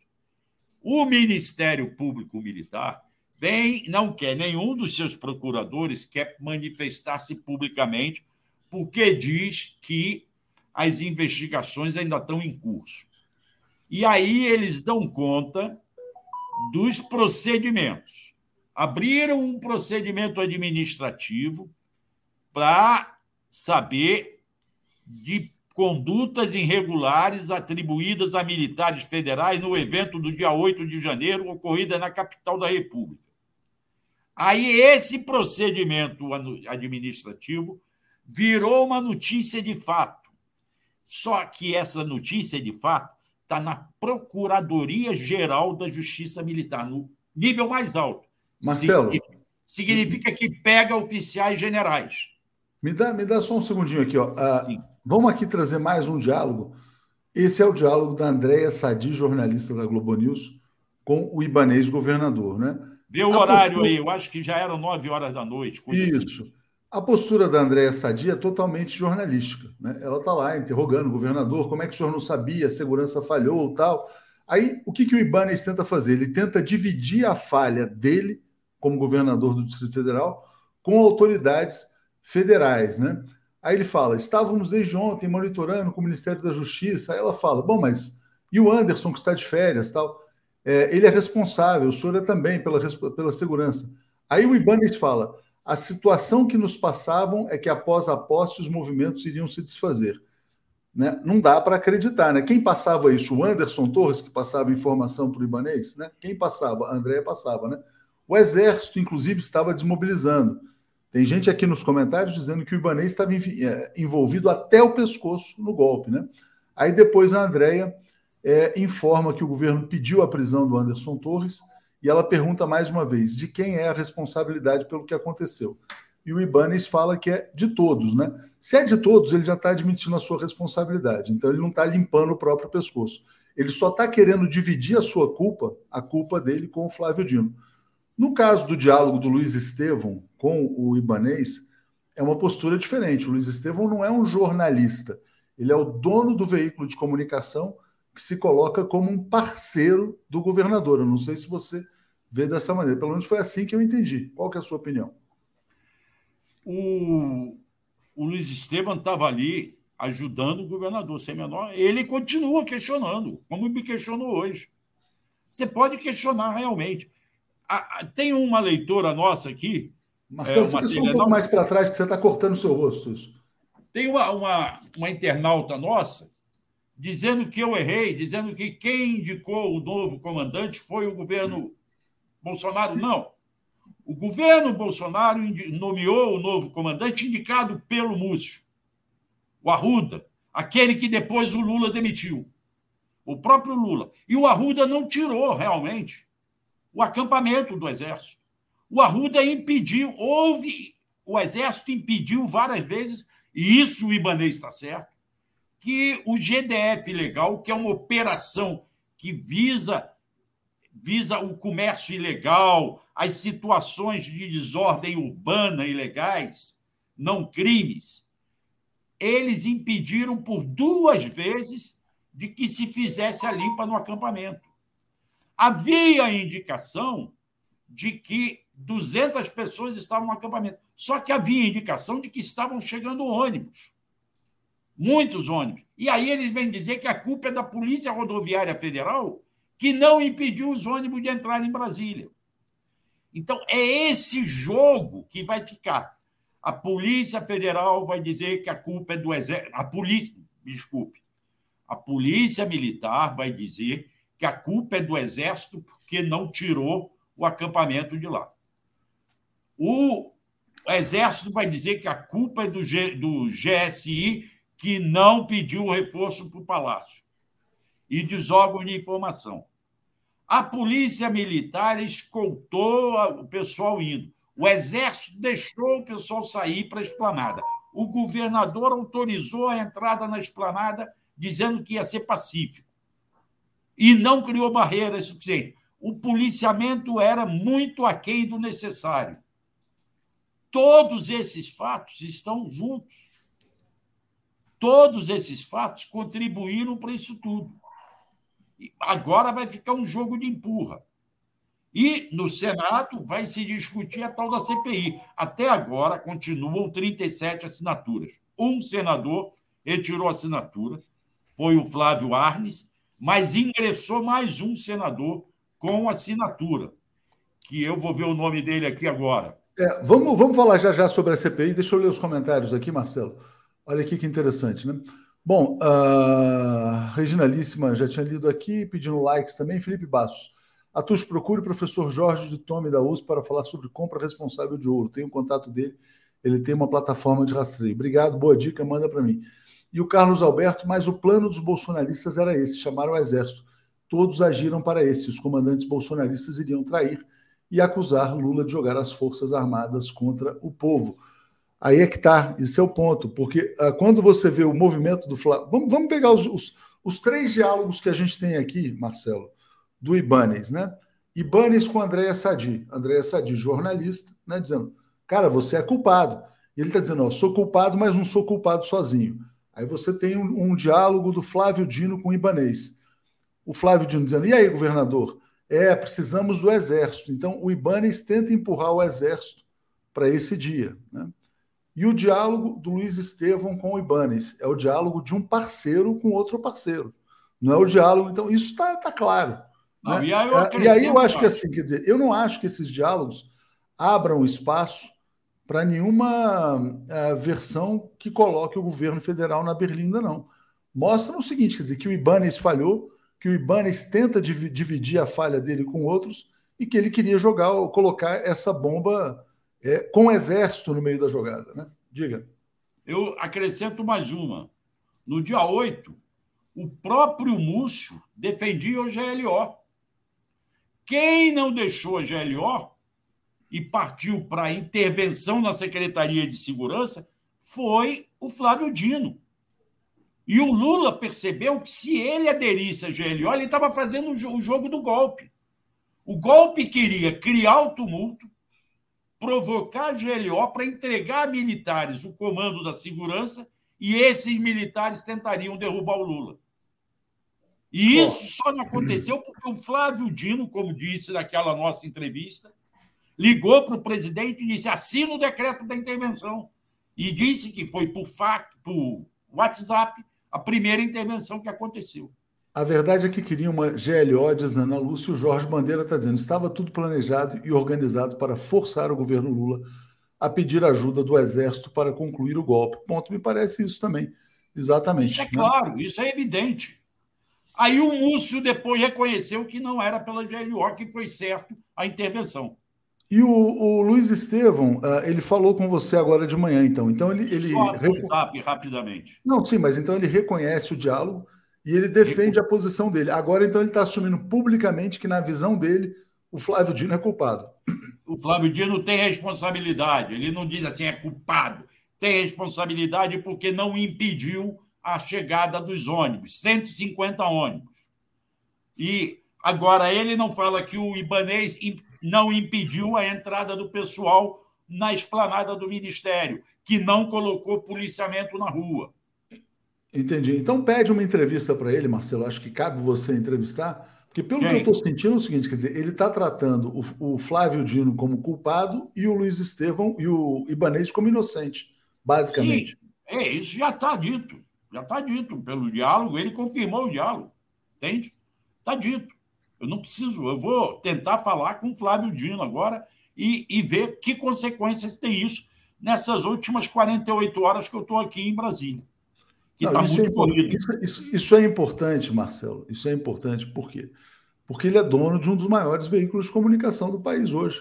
Né? Quer dizer, é. então, um empresário de comunicação que tem esse tipo de atuação, né, que culpa o ministro da Justiça e isenta o governador do DF, eu acho que é uma notícia relevante. Mais espaço para você.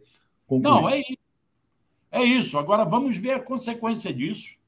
Vamos ver como é que. O meu medo é como é que. Ah, tem um outro ponto, né? Porque o Exército e o GSI, que não se manifestam muito publicamente, estão enviando, por serem obrigados, documentos para uma comissão que existe no Senado Federal, que é a comissão é, mista de controle da atividade de inteligência. Tem documentos sigilosos que só os senadores e deputados dessa comissão podem acessar. E tem lá um, um documento que o Globo divulgou é, sobre que é explicações do general Dutra, comandante militar do Exército. E o Globo divulgou outro do GSI. Aí se pergunta: nem os demais senadores têm acesso a isso.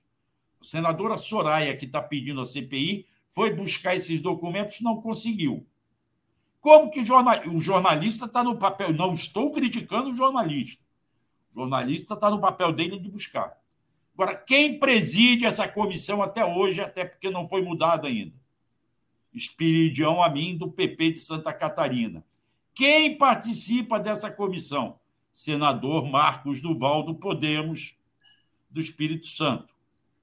Logo, há risco de que esses documentos vão continuar circulando e vão continuar alimentando a história de que o governo foi incapaz. Esta narrativa eles vão tentar mudar. E isto é que o governo tem que estar atento. Você se lembra, Marcelo, da Operação Uruguai no governo Collor? Quando o Collor não conseguia justificar o dinheiro dos cheques do PC Farias e os empresários amigos apareceram fazendo uma Operação Uruguai? Sim, claro. E um aí foram era... lá, os jornalistas foram lá e viram que aquilo ali era meio fajuto. Um deles era o Luiz Estevão, né? Eu acho que sim. É, era Luiz Estevão, Paulo Otávio, aqueles empresários de Brasília. Carlos Alberto Veloso está dizendo: resumo, as forças bolsonaristas queriam forçar a convocação do Exército, não conseguiram e passaram até a atacar as Forças Armadas. Viva Flávio Dino. Flávio Dino, aí vamos falar sobre o Flávio Dino, Marcelo. Flávio Dino está tá num campo minado. Né? Aliás, só fazendo um alerta, o, Flávio, o Breno Altman vai vir amanhã, tá? O Joaquim vai vir hoje e o Breno vem amanhã. Ele pediu para fazer uma substituição mas até foi positivo que o Marcelo trouxe esse furo de reportagem aí. Diga, Marcelo, como é que você vê a situação do Flávio Dino nesse cerco? Mas agora? ele está firme, ele está muito firme, né? Ele está muito firme porque ele fez as coisas certas, no meu modo de ver. Botou a pessoa certa, que foi o, o Capelli. E o Capelli conseguiu descer e comandar a tropa da PM, que estava sem comando. Estava completamente sem comando. Por isso que o Ibanês não sabia de nada. O comandante da PM, o Fábio, que a gente tem dúvida se estava Fábio Augusto Vieira, na verdade, perdeu o controle da tropa. Sofreu até um corte na cabeça. E tem aquele outro Jorge Eduardo Neme, que agora vem posar de que não, eu estava de licença porque eu trabalhei muito durante muito tempo, pedi minha folga, não sei o quê, e aí acabei, estava almoçando com a minha família, aí soube, fui em casa, fiz a barba, botei a farda e fui para a esplanada ajudar a enfrentar os caras. Há uma série de mistérios. Esses mistérios ligados à polícia militar poderão até ser esclarecidos pela CPI da Câmara Legislativa do Distrito Federal que começa amanhã, terça-feira, comandada pelo Chico Vigilante. Mas há outros ligados ao Exército que eu não sei quem vai investigar. Como eu disse, o Ministério Público Militar abriu procedimentos, mas não avançou nesses procedimentos. São ainda notícias de fato, não informações preliminares. O Exército abriu IPMs, contra quem foi contra o Exército, como aquele coronel que saiu xingando os militares da ativa. Segura aí, Marcelo. Deixa eu, deixa eu só agradecer aqui ao Felipe Bastos, querendo meu e-mail, é atucha.brasil247.com.br. É, vou trazer a Daphne, trazer já o Joaquim de Carvalho também. Bom dia, Daphne, tudo bem? Bom dia, Léo. Bom dia, Joaquim. Bom dia, Marcelo. Bom dia, comunidade. Tudo bem? Bom dia, Joaquim. Tudo em paz? Tudo, tudo bem, Léo. Bom dia, bom dia, Marcelo. Bom dia, a Daphne. Bom dia, Léo. Bom dia a toda a comunidade. Léo, eu não estou vendo você, a sua câmera. Não sei se é para mim. Mas ele está aí, Joaquim. Ah, ele está sim. É, está dando problema. Não sei o que aconteceu, mas eu estou aqui. Mas aqui eu estou aparecendo também para todo mundo. Tá eu vou sair, Joaquim, mas só vou resumir rapidamente o que, que o Marcelo trouxe. O Marcelo eu acho que trouxe... eu também já concluí, não, Léo? Não, não, não, mas é, é interessante você ouvir a análise do Joaquim sobre o tema também para vocês dialogarem. Depois o Joaquim segue aí com a Daphne. Marcelo trouxe três uh, contatos de WhatsApp uh, do Ibanês. Um deles com a Andréa Sadi, jornalista da Globo. A Andréa Sadi tem uma postura totalmente jornalística, questiona né, sobre a responsabilidade do governador, e ele fala: é, mas não é só minha. Basicamente, ele diz isso, ele quer dividir a responsabilidade dele com autoridades federais. O Marcelo trouxe também um diálogo do governador com o Flávio Dino, ministro da Justiça, em que ele fala: vamos precisar do Exército. Ele queria empurrar o Exército para o Flávio Dino. E o que é mais, me pareceu mais jornalístico, é o diálogo entre o Luiz Estevão, dono do Metrópolis, um dos caras mais ricos do Brasil, e o, o governador ibanês, em que o Luiz Estevão cl claramente atua ali para contenção de danos ao ibanês, já jogando a culpa no governo federal e dizendo que o ibanês é um inocente. Então, a, a culpa não é do governador, mas sim do Flávio Dino. Essa é a postura do Luiz Estevão.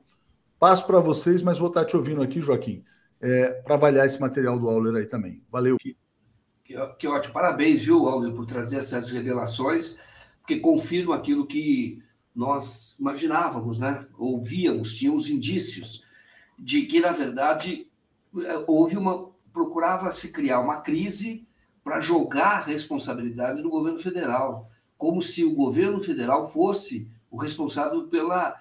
Foi vítima mas como se ele tivesse a obrigação de defender, de ter um, um, um, fazer uma função que é constitucionalmente da Polícia Militar do Distrito Federal. Então, é, esse, esse diálogo eu não vi em detalhes agora, só tenho o resumo, mas eu acho bastante revelador desse movimento que havia, porque no fundo queria o quê? Essa é a minha avaliação. Você, você é, enfim, corrija se você que está apurando mais esse caso, se, se não estiver no caminho certo, mas eu entendo que se tentou criar uma crise muito grande, obrigando o governo federal a, a decretar uma GLO, convocar o exército e faria com que o Lula se enfraquecesse, fosse perdendo o poder. Essa é a minha avaliação. E essa tentativa de jogar a culpa no governo federal revela que não está errada essa avaliação, não, que na verdade era esse o objetivo. É esse. O papel esse. delicado né, do Flávio Dino naquela, naquele momento de conseguir entender isso tudo, porque quando você está dentro do, do, calor da ação ali, você ter essa percepção é alguma coisa que requer muita astúcia, né? É, Marcelo, mas passo para você, desculpa, só queria. Não, eu acho que é isso. Eles tentaram criar um tumulto Houve falhas de vários lugares. Eu não, não digo ainda que o Ibanês estava nessa tentativa do tumulto, eu digo que o Ibanês foi omisso, displicente, incompetente, tá? sem poder como governador. Ele tinha que. não ele Começa o erro dele ao aceitar o Anderson Torres como secretário de segurança, que todos alertaram a ele que não deveria fazer isso.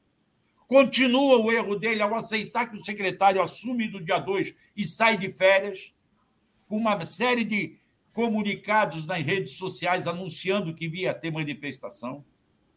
Ele se mostra omisso, ele se mostra conivente no momento em que autoriza a manifestação na esplanada. Por que, que ele não fez essa manifestação na torre de TV, que é longe da esplanada? Como várias vezes a esquerda foi obrigado a fazer manifestações na torre de TV, distante da esplanada. Por que, que ele não mobilizou a tropa? A tropa não estava de prontidão, estava em casa. Tem nomes diferentes, um é prontidão e a outra não sei como é que chama. A que estava era a que estava em casa, se pre... alerta para que, se fosse chamado, pusesse a farda e aparecesse. Não estava de prontidão no quartel esperando ver o que é que acontecia. Então, há uma série de falhas porque eles tentavam fazer o tumulto para tentar justificar a GLO. Se chamasse a GLO, entregava ao Exército o comando da segurança. E aí, no entendimento deles, seria mais fácil derrubar o Lula e voltar com o Bolsonaro. O Flávio Dino alertou o presidente Lula e os dois perceberam que não era esse o caminho e partiu, então, para a intervenção indicando o Ricardo Capelli. E aí o Capelli conseguiu comandar a tropa da PM e chegou com essa tropa até a porta do setor militar urbano. Queria prender, naquela noite, o pessoal que estava no acampamento. Novamente, o Exército não deixou, dizendo que poderia sair um banho de sangue. Não explicou. Quando o, o, o Capelli perguntou ao tal do general Dutra, coronel, é, general Dutra, por que banho de sangue? Aí ele desconversou, ele viu que falou alguma coisa errada, porque ele estaria admitindo que os acampados estavam armados, é isso? Então, ficou essa situação, e aí foi consultado o presidente Lula, que àquela altura já tinha visitado o Planalto, conforme esse, esse último vídeo que o Stucker lançou no dia 20, no dia 8 agora, e aquela hora estava já no Supremo Tribunal Federal, na porta do Supremo. E ali tocou o telefone para o Múcio, não sei o quê, e o presidente, então, concordou em só tirar os acampados na manhã de dia 9. É, consta para mim, eu vou estar com ele hoje, vou tentar, vou tentar confirmar essa informação, que o ministro Barroso ainda perguntou para o presidente assim, por que prender só de manhã? Por que não prender à noite? E aí a desculpa foi essa. Não, estamos com medo que haja tumulto de noite. Tem mulheres, pode ter criança, pode ter isso, pode ter aquilo. Não queremos evitar o tumulto. Evitar o tumulto. Mas aí fica a dúvida. Na manhã do dia 9, estavam todos que estavam na noite do dia 8 ou muitos saíram de madrugada? Perfeito. São questionamentos que vão ficar por aí. Mas, enfim, eu já falei demais, já contei todas as histórias que eu tinha. Eu não vou atrapalhar a conversa de vocês e a pauta de vocês. Esse assunto é muito bom, Marcelo. É. Muito bom. E eu, Deixo... eu, preciso, eu preciso mergulhar nele. Desculpa, Marcelo, só, só lembrar que o, a, a, a, sabia que havia o risco. Nós entrevistamos uma organizadora durante a semana, ela falou: é. ela, o objetivo é provocar o caos ela falou, é de graça, enfim, contou toda a história. Olha, agora você diz assim, quem é que tinha que fazer essa defesa? A Polícia Militar do Federal, porque está na Constituição, ela recebe uma verba para isso, que é para proteger. E o Dino fez a consulta. Então não faz sentido de que o governo federal abriu, foi, é, abriu mão ou foi é, omisso. Não, dia nenhum, como quer dizer aí o, o Estevão. Foi o governo do Distrito Federal. Tanto que o Dino ficava mandando informação, mandando como é que tá, como é que tá. Porque todos sabíamos que havia esse risco. É só esse comentário. Bem lembrado. Bom, tem um comentário aqui da Paula Eduarda Canhadas, dizendo assim: precisa sair essa reportagem do Marcelo com reforço do jornalismo 247. Eu vou escrever mas é que eu ainda estou juntando muita informação, estou lendo os documentos, para não ficar só no picadinho, dá isso aqui hoje, dá aquilo ali outro. Então, eu passei o domingo ontem lendo relatórios de, da, da, da Polícia Federal. Vou tentar juntar isso tudo num texto, mas vai ficar um textão. Eu acho que vai ter que fazer por capítulo. Vamos ver como é que eu consigo fazer ao longo do tempo. Eu ainda vou ficar mais dois dias aqui mergulhado em tentar algumas conversas e quarta-feira eu volto para o Rio até para ir para a roda de samba com a Daphne, que eu estou com saudade. Olha o Marcelo me entregando. Obrigada, Marcelo. Não, fim de semana é dia de roda de samba, né? Está é chegando o carnaval. É Aliás, no domingo que vem vai ter um excelente bloco em homenagem ao Stanislau Ponte Preta, lá na Cobal da Humaitá. Esse eu não perco por nada na minha vida. Tá? Legal. Tá? Ótimo. Valeu, Marcelo. o criador do FEBEAPAR. Federação é, pois é. que assola o Brasil. Né? Esse, é. Boa semana para todo mundo. Eu vou mergulhar aqui nas minhas conversas e aí a gente volta a falar depois. Um Valeu, grande abraço, Marcelo. prazer falar com vocês dois, Daphne e Joaquim. Tchau. Parabéns, viu, Marcelo? Belo obrigado, obrigado. Deixa eu tirar aqui uma. Marcelo, pronto. Bom, vamos lá, né, Joaquim? Segunda-feira, é, te agradecer é, aqui na frente do público de você ter trocado com o Breno, que hoje tinha um problema. Então, o Joaquim trocou, amanhã é o Breno, hoje é o, Joaquim aqui conosco, que foi bom, porque aí o Marcelo também é, teve esse espaço para trazer essa, essa reportagem, essa apuração dele, muito importante, né, Joaquim? Estou feliz, Fluminense ganhou ontem no sufoco, 2 a 0 golaço do Cano. Então vamos começar essa semana aqui com você. Joaquim, queria que você já. O Cano joga muito bem, né? Como marca gol, né? Eu nunca vi o faro de gol, foi artilheiro do, do, campeonato, do, do Campeonato Brasileiro do ano passado, né? Foi. E, e marca gol com uma facilidade, viu? Que sufoco, hein? O Palmeiras tem o, o Palmeiras tem o Hendrick, né? Mas eu vou dizer uma coisa para você: é um tipo de jogador que eu gostaria do Palmeiras, porque o cara tem um faro para gol impressionante. Legal. Eu gosto do Joaquim que a gente joga qualquer coisa no, no colo dele, ele comenta. Até o gol do cano ele comenta, sendo que ele não é Fluminense. Vamos. Mas quando eu morei no Rio, eu ia assistir jogo do Fluminense, sabia? Era, ah, o é? Fluminense é? naquela época estava na terceira divisão, era uma coisa absurda. Olha cara. só, já vem humilhar. Não, mas é verdade. Mas eu ia apoiando o Fluminense, entendeu? O Parreira foi o treinador durante aquele tempo, e eu ia no Maracanã. É aquela coisa, quando eu vejo a luta do Davi contra a Golias, eu estou sempre ao lado do Davi. Então, naquela ocasião, o, acho que todos nós, né? Naquela ocasião, eu, eu torci pelo Fluminense. Eu, eu ia em todos os jogos do Fluminense. Legal. Bom, um dia eu vou, vou chegar a, assim, e aos jogos, e por enquanto é só na televisão mesmo.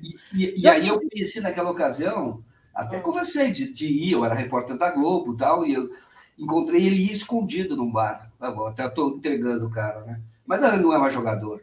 Eu já pus o Magno Alves, ele era um excelente jogador. O Fluminense tinha um excelente é. jogador, que era o Magno Alves. E eu fui conheci o Magno Alves, eu, eu, fomos no, ali no Maitá, eu morava ali perto, né? Jardim Botânico. É. E aí nós fomos. Ele ia escondido em bar. Ele não podia, ninguém podia ver a torcida do Fluminense nem nada. Era um excelente jogador. Então, cheguei, enfim, só estou contando isso, mas não, agora eu posso falar porque ele não está jogando mais. Mas Legal, ele foi um ótimo jogador. Bom, vamos lá. Queria pedir para você comentar aqui é, essa matéria, né? Que está no nosso site. Dilma diz que a política monetária de Roberto Campos Neto pode levar o Brasil a uma depressão econômica. Então, a Dilma, agora futura presidente do Banco BRICS, criticou essa taxa de 13,75%. O que, que significa essa taxa? E como é que você vê ainda essa briga, né? Que a gente sabe, o Léo estava hoje de manhã aqui é, comentando, né? Vão estão criando aí um jeito de é, manchar, de botar a culpa no Lula, na verdade, né? Porque se tiver um fracasso, o fracasso é do Lula, o fracasso não é do Roberto Campos Neto. Quem é o Roberto Campos Neto para a população brasileira, né? Nem não sabe nem o nome desse cara. Mas passo para você aí falar sobre essa declaração da Dilma. Joaquim. A Dilma é prefeita, mas eu tenho até medo agora de exagerar. Ser sensacionalista, mas eu tenho que falar. O Roberto Campos é a continuidade dos atos de 8 de janeiro. É, é para enfraquecer o governo do Lula. É algo pensado. E ele está encontrando espaços, vai ter agora até na própria TV Cultura, vai participar do Roda Viva hoje, para poder dizer por que, que esses juros são tão altos e, no fundo, a meu ver, é para enfraquecer o governo.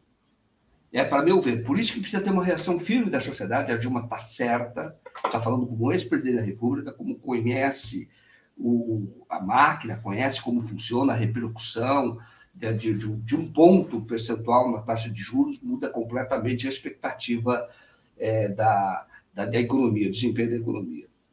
Então, eu digo, Roberto Campos ele é essa continuidade. O que está acontecendo é uma violência de outro tipo. Porque essa taxa de juros injustificável, porque ela não tem, é injustificável. Essa taxa de juros, ela consome orçamento público. Consome muito orçamento público, muito dinheiro público, que poderia ser usado, porque o governo, o orçamento é que paga essa taxa de rolagem da dívida da, da Selic. Isso sai do orçamento. Então, consome, aumenta o risco fiscal, porque faz muito recurso para pagar a rolagem da dívida, e também tira dinheiro para fazer investimento. E isso trava o crescimento do país. E é claro que, de outro lado, essa taxa básica, ela é básica. Então, quando o, o próprio banco se pode ganhar dinheiro comprando títulos do governo, que é muito mais seguro, por que, que ele vai colocar dinheiro na praça? Por que, ele vai fazer crédito? Sobretudo nesta época em que os tomadores de empréstimo estão sob é, suspeita, a partir do caso da Americanas e também do caso da Lojas Marisa, que é bem menor, mas é uma crise também e que pode levar a, ao calote, o default, que eles a não pagar. Então, é, o, o, essa taxa de juros ela vai, ela, ela, é perigosa. Perigosa não só perigosa, ela é uma ameaça ao Brasil. De, é, é um tipo de, na minha visão, de violência que é uma violência que quer produzir o mesmo resultado do que aqueles atos terroristas de 8 de janeiro. Olha o que eu estou falando, é grave, por isso que eu pensei para falar. Porque eu digo que é para inviabilizar o governo, que é para enfraquecer o governo. O que queria, o que nós acabamos de falar, eu, você e o, e o Marcelo?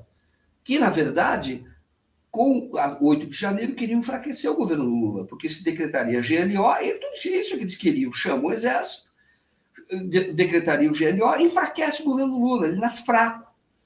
Entendeu? Ainda que, ainda que não fosse dado um golpe seguinte, imediato, mas faria o quê? Atenderia aquele chamado dos terroristas. Ele dizia o quê? Intervenção militar. A GLO seria na segurança, é uma intervenção na segurança seria na segurança, uma intervenção na segurança, enfraqueceria o governo. E aí o governo vai acabando. E o que eles querem, na verdade, é enfraquecer o governo. Só que eles não estão atuando só contra o governo. Eles estão atuando contra o Brasil, contra o povo brasileiro. Por isso é que a manifestação da Dilma e outras manifestações, da André Lara Rezende, e outras manifestações nesse sentido são muito importantes o Della Rezende como tendo sido presidente do BNDES, diretor do Banco Central, criador do Foi um dos idealizadores do Plano Real, né, Exatamente. Jorge? Exatamente. Então, é uma pessoa importante. Poderia ser ministro do Lula, não é ministro, porque ele não quis. Ele uhum. declinou. Tá? Não estou dizendo ele não seria ministro da Fazenda, mas ele iria para uma outra pasta. Ele não quis. Então, é uma pessoa, e não pode se dizer, ele é petista, nunca foi. Nunca foi. Mas é uma pessoa lúcida e está fazendo o alerta da mesma linha da economista Dilma Rousseff, ex-presidente da República, também economista. Mas o que eu quero dizer é para enfraquecer. Enfraquece o, o, o, governo de outra maneira, não é intervenção militar, mas tentando dizer que o, o PT falhou na economia. Porque o sucesso do governo Lula é a recuperação econômica, como foi da primeira vez. O Brasil estava devendo para o FMI e o, o Brasil virou credor do FMI e mudou totalmente a expectativa e cresceu. Lula sabe disso, que é necessário. Então, a questão hoje do Banco Central não é uma questão econômica, é uma questão política. Política. Porque Sim. tem um ministro do Bolsonaro que ficou. Bolsonaro não adianta dizer que não é, é. Ele foi votar com a camisa da seleção brasileira. Ele é. Agora, é preciso ter mais aliados. E nesse momento é importante um discurso que não é ideológico, é um discurso puramente econômico. E aí, os próprios bancos podem se tornar aliados. Essa é uma expectativa que, que, que, que se tem no mercado. E o próprio a gente fala da crise que pode haver nos bancos por causa da restrição do crédito, o, por conta da história das americanas. Então, você precisa de taxas muito favoráveis para as pessoas poderem pagar. As pessoas pagam. E aí o dinheiro continua circulando e coloca mais dinheiro na praça. Então é preciso levar para o lado do debate econômico, assim como a questão dos atos terroristas, eu estou fazendo essa, essa, insistindo nessa comparação. Assim como a questão dos atos terroristas, a discussão, a discussão foi de segurança pública, técnica. Isto é, o governo federal, o Flávio Dino, fez uma intervenção temporária, acabou a intervenção, fez uma intervenção no, no, na segurança pública do Distrito Federal e resolveu o problema, fez na hora. O caso do, do Banco Central deixou o Roberto Campos permanecer lá e se ele não for muito pressionado, ele não vai mudar a postura dele. Ele vai trabalhar contra o governo, porque é da natureza, é do, do perfil político dele. Ele é um militante. Como é que o cara vai votar com a camisa da seleção brasileira? Não é técnico. Ele foi votar duas vezes. Então ele é um militante, não tem nada de técnico, nada disso. Então é preciso ter, e pode ter, o governo trazer cada vez mais aliados, inclusive os próprios bancos, que são são, na verdade, muito influentes no Banco Central. Na verdade, o Banco Central, até durante o governo Lula, a influência que o banco tem no, no primeiro governo dele, no primeiro segundo, com o Meirelles, o próprio Meirelles tinha sido presidente do, do Boston Bank, né? Então, é, a influência é, sem dúvida, muito grande dos bancos, mas você precisa trazer até os bancos né, para essa luta, para mostrar, olha, esse cara está querendo inviabilizar, porque é uma questão política, ele quer enfraquecer um governo para favorecer o Bolsonaro, para ficar à sombra do Bolsonaro, de, ó, é, não foi tão ruim assim, o governo seguinte é que foi ruim. Então, é um risco gigantesco a permanência dele lá, porém, do ponto de vista apenas que o Lula compre essa briga e consiga aprovar no Congresso, e aí precisa trazer, se trouxer bancos para essa luta, consegue. Consegue aprovar no Congresso, no Senado, na verdade, a mudança da, da uma PEC para acabar com a, essa independência absurda, tá? porque não é nem autonomia, é independência absurda, você acabar com ela e é, nomear uma outra pessoa. Claro que o, o, governo tem instrumentos, vai nomear até o fim do mês é, um novo diretor. Isso é um instrumento do governo, porque aí tem votação lá dentro. Mas o presidente sempre manda muito, né?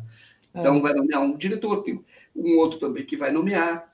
Mas a decisão em relação ao Roberto Campos não é econômica, ela é política. Porque a atuação do Roberto Campos Neto é política, insisto da mesma que procura ter o mesmo resultado dos atos terroristas, isto é, enfraquecer o governo que foi eleito agora pelo povo brasileiro. É interessante porque o próprio Lara Rezende ele aponta isso. Eu vou falar aqui em aspas, as aspas dele. Faz sentido neste contexto você ter uma taxa de juros há dois anos nesse nível? Claramente não.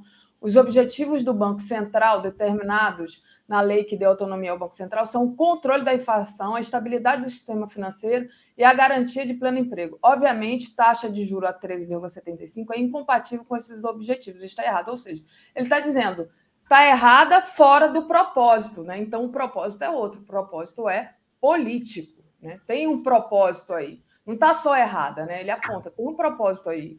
Pelo menos eu vejo isso na fala dele. José Jorge Filho é, se tornou membro aqui. Então, bem-vindo, José Jorge. José Jorge é difícil falar, né, Joaquim?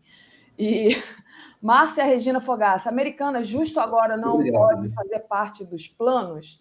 Lucinéia Rosa dos Santos, bom dia, Daphne Joaquim, vamos para a rua. Márcio Matos, Joaquim, uma auditoria vai pressionar o presidente do Banco Central, acenda a luz. Elizabeth Maria pergunta se hoje não tem o Breno. Não, o Breno trocou para amanhã. Ana Paula pergunta: o caso das grávidas russas chegando na Argentina. É, sobre essa coisa que, essa mensagem que, que mandou a Lucinéia, falando vamos para a rua, teve bloco é, de carnaval, né? O pessoal, já é carnaval no Brasil, né? O pessoal é, gritou muito é, pelo Lula, Lula lá, é, enfim, cantou para o Lula nos blocos de carnaval, muita fantasia também Aqui no Rio eu vi muito, eu vi também uma gravação dos jornalistas livres num bloco gigantesco de carnaval em São Paulo, uma coisa enorme. A Lucinéia, que foi quem mandou essa questão de ir para a rua, né? Grande manifestação popular contra os juros altos, Joaquim, disse ela aqui. É, o, o, vai ter que pode ser manifestação popular, mas você tem que fazer uma conversa muito com os agentes econômicos. Eu, o estilo do Haddad está muito interessante, ele está muito silencioso e conversando com todo mundo. É. E o ministro da Fazenda tem que ser assim. Tem que ser assim. Ele tem que ser duro, como eu já disse, conversar com muita gente, tem que ser duro na questão. Ele e o ministro do Planejamento também, que no caso é Simone Tebet, que é controlando o orçamento, é, o cofre, tendo prioridade, sabendo para onde que os recursos devem ir e claro que para enriquecer mais rentistas é que não deve, né? O orçamento. E essa taxa de juros possibilita isso. Então, é, é claro que tem que ter essa manifestação, mas se precisa muito dos agentes econômicos nesse momento. Ah, quando o Drela Rezende ele fala que os objetivos do Banco Central não estão sendo cumpridos com essa taxa de juros, que uma delas é até o pleno emprego. O Banco Central tem, essa, é, é, tem que observar isso com a taxa de juros, pleno emprego, e está é, sendo contrário ao emprego, porque está tirando dinheiro é, da possibilidade de investimento, dificultando o investimento. Então, é, a manifestação popular sempre deve ocorrer, deve haver uma mobilização permanente, mas tem que ter um trabalho de articulação muito forte. De novo, porque uh, vai ficar. Uh, Para a economia como um todo não interessa. O Lula foi eleito, até com apoio de, de, de empresas, de, de, agentes econômicos, foi, foi, teve apoio, sim ele foi justamente para recuperar o Brasil. porque o Brasil estava na lona, precisa crescer. E aí o Roberto Campos hoje é um dificultador. Vamos hoje prestar atenção no que ele vai falar no, no Roda Viva, né? Nós temos que lembrar, e aqui é um desafio, com o Roda Viva, ele hoje é uma TV do governo de São Paulo, Tarcísio bolsonarista, então vai ter tudo em casa, né? Agora, vamos ver como é que vão se comportar lá os jornalistas. Porque também não é comum que o presidente do Banco Central, hoje pressionado, ele vá a público numa entrevista longa, que permite a ele bastante exposição, para ele falar. Ele vai falar o quê? Ele vai atacar o governo Lula? Entendeu? É, é, vamos ver o que, que, ele vai dizer, vamos, vamos ver o que, que, os jornalistas vão perguntar, porque é muito importante essa pergunta. O que eu quero dizer é que tem que haver manifestação popular, sim, não estou tirando a razão, sempre tem que ter. Mas claro. é, é uma luta que tem. A questão popular deve ser sempre, mas você tem que ter muita atuação de bastidor, prestar atenção no que vai acontecer hoje na TV Cultura para saber se não é uma forma de enfraquecer o governo Lula, tá? Porque o, o Tarcísio é adversário do governo Lula. Vamos, vamos ver se chega nesse nível de pautar um programa de entrevistas e, e para saber a linha dele. Pode até pautar. Ó, coloca o Roberto Campos. Claro que uma, uma entrevista desse tipo a TV fala, como é o Roberto Campos? Eu vou na TV lá que é ligado ao Tarcísio, a TV do Tarcísio, eles falam assim. Chega lá e. Agora, isso não quer dizer que o jornalista é um jornalista de coleira, que nem um cachorrinho que é obrigado a fazer as perguntas que o, o, o dono, não é nem dono, que o governador, o controlador da TV Cultura deseja, porque é quem nomeia o presidente da Fundação, o Padre Cheta. Mas vamos ver, vamos ver se comporta. Não é comum o presidente do Banco Central ir para a televisão se explicar. E vamos ver, está indo numa TV que, em tese, seria favorável a ele. Em tese. Mas, de novo, os jornalistas, sobretudo que contratam, é, convidam jornalistas de outros veículos. Parece que vai ter o Estadão, do Valor, etc. O Valor tem tido uma atuação interessante. Nesse caso, tá, deu espaço para o André Rezende publicar é, artigo, então, tem tido e vai participar lá. O Estadão, vamos ver quais são as perguntas. Mas, de novo, não é comum e pode ser mais uma ofensiva. Mas eu acho que não, viu? Mas pode ser mais uma ofensiva do, do Roberto Campos para tentar culpar o governo por essa taxa de juros absurda. Ele vai dizer do risco fiscal, vai até falar que o risco fiscal vem do governo anterior, que é do Bolsonaro, mas isso é uma forma de tentar enfraquecer. Pode ser, pode ser uma forma de enfraquecer o governo o governo Lula, porque é muito difícil que ele vá lá para fazer uma autocrítica, né? Diz, ó, eu errei nessa taxa de juros, tem razão, tem razão todo mundo, vamos mudar já a partir da próxima reunião. É, que tá, tem até a notícia de que vai ter reunião do Conselho de Política Monetária, então vão até aumentar um pouco a taxa de juros. Só que isso também é política, viu? Taxa de juros não, a meta de inflação. Só que isso é política. Claro que tem que aumentar, mas quando você dá foco a isso, qual o discurso que você pode gerar? O governo Lula já assumiu, já quer aumentar a inflação. Entendeu? Estou falando para você que, que, é uma coisa maliciosa. Sim. Porque diz aqui, ó, o governo espera a revisão da meta da inflação já na semana de 3,25 para 3,5. Tudo bem, os economistas entendem que, tem, que essa, essa, eh, vamos dizer, o mercado entende, os agentes econômicos, que, que, que a meta de inflação 3,20 é irreal. Todo mundo sabe disso. Então, quando fala para 3,5, é claro que isso dá folga para que abaixe a taxa de juros. Só que hoje já pode abaixar, porque não tem inflação de demanda no Brasil. Hoje, hoje é o juro real. Então, eu acho que tudo bem, pode ser que ocorra isso, vamos aumentar a meta de inflação. O que, que, o que qual é o discurso que aparece? que você pode usar como discurso. O governo Lula já subiu e aumentou a meta de inflação, já quer a inflação mais alta. Não é nada disso. Até porque 3,25 e 3,5 é a inflação muito baixa, e mesmo 3,5, você teria um e-mail de folga, seria 5, é mais ou menos a inflação atual. A atual está 5,7, entendeu? Essa atual. E fala-se em, em, reduzir. Mas é, é, a, a questão é baixar os juros. É isso é que está, porque esses juros são juros extorsivos, são juros pornográficos, como disse o Rui Falcão numa entrevista que ele nos deu é, aqui na, na, na, TV 247, são juros pornográficos. Essa é a questão, isso tem que baixar, e esses juros interessam. Tem dois objetivos: enriquecem rentistas, e o outro é, dificulta o governo Lula, cria dificuldades para o governo Lula. Mas aí, quando vem essa, essa notícia de que é levar a inflação, você pode ter um discurso político negativo, né? em relação ao atual governo. Mas, de qualquer forma, isso, claro que tem que ocorrer, é, essa, essa meta já era irreal, é, que, que vá para 3,5, mas o, o, o que eu insisto, e assim tem sido próprio Lara Rezende tem falado, as pessoas têm falado, quem tem se posicionado contra essa taxa de juros, não tem que baixar a taxa de juros, ponto. Entendeu? É claro, você vai fazer ajuste da inflação, até porque ela é absolutamente irreal. Muito bom. Joaquim, deixa eu agradecer o pessoal que está acompanhando a gente aqui, pedir para o pessoal deixar o like e compartilhar essa live. É muito importante é, compartilhar a live também, tá, gente? A Rejane Menezes disse: é, vamos ver quem são serão os jornalistas escolhidos por Vera Magalhães. Márcio Matos, compra de ouro absurda, tem coelho na cartola, insisto, auditoria. Julian Laje de Coguerra, os blocos grandes de BH já estão nas ruas, além do grito olê, olá, Lula, Lula, a maioria com boné do Lula e do MST. Alberto Rodrigues, ato no Bancem, Brasília, no dia 14 de fevereiro, meio-dia e meia, CUT do Distrito Federal, diz aqui o Alberto. Obrigada, Alberto. E aí, Joaquim, é, você já falou aqui da revisão das metas, queria falar um pouco do gasto é, do governo Bolsonaro, quase 700 mil no cartão da presidência para bancar campanha eleitoral.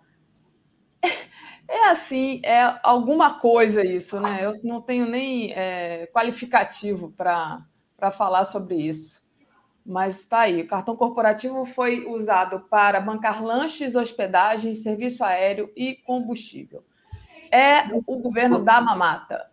É, exato, e muitas dessas eram para motociata. Eles iam lá comprar um lanche, barrinha de cereal, etc., para todo mundo, distribuir para todo mundo. Estava fazendo campanha eleitoral. Também foram aquelas viagens que ele fazia, inclusive para aparecer do norte, que acabou sendo um tiro contrário a ele, né? porque foi pela culatra, porque ele tentou fazer política ali e aí os bolsonaristas estavam na porta, tudo enchendo a cara e, e xingando, pressionando, ameaçando bater em cinegrafista, isso tudo lá na, na Aparecida, né? Santuário lá de Aparecida. E eu, mas, enfim, o que eu quero dizer é que ele usou dinheiro, sim, para fazer campanha eleitoral, e esse dinheiro do governo, o dinheiro do cartão corporativo. No, no, é o valor, 700 mil, é, é, é para uma campanha eleitoral não é tão elevado, mas reflete como é que aquele governo tratou o dinheiro público. Era, era aquelas motocicletas que nós víamos, eram bancadas pelo cartão corporativo, em grande parte. Comprava combustível, inclusive. É assim, é do tipo seguinte, é o cara que, que, que metia a mão no cofre. Ele não tem, ele não diferencia, as pessoas falam que o, tem gente que tenta elogiar o Bolsonaro, dizer que não é, é, não é corrupto, né? É absolutamente corrupto, porque quando você não separa o dinheiro público do seu dinheiro privado, porque a motocicleta era uma coisa que ele fazia para ele, era campanha política que ele estava fazendo. Gostava de andar de moto, andava lá com as pessoas e ficava pagando com dinheiro público. E se você olhar histórico do Bolsonaro, é, é, sempre ele fez isso. Ele sempre usou o dinheiro do orçamento, quando era deputado, que era o orçamento público. Vinha o dinheiro que era para pagar assessores, ele pagava assessores e de, de, dava para o assessor um salário de 10 mil, por exemplo, ele fazia isso com vários. E estava enriquecendo. Isso é peculato na veia. Ele dava lá mil reais para o cara e ficava com nove. Entendeu? E eu, um, um dos que ele, ele, ele, fez isso é o irmão da Ana Cristina Vale, vale. que está agora na Noruega.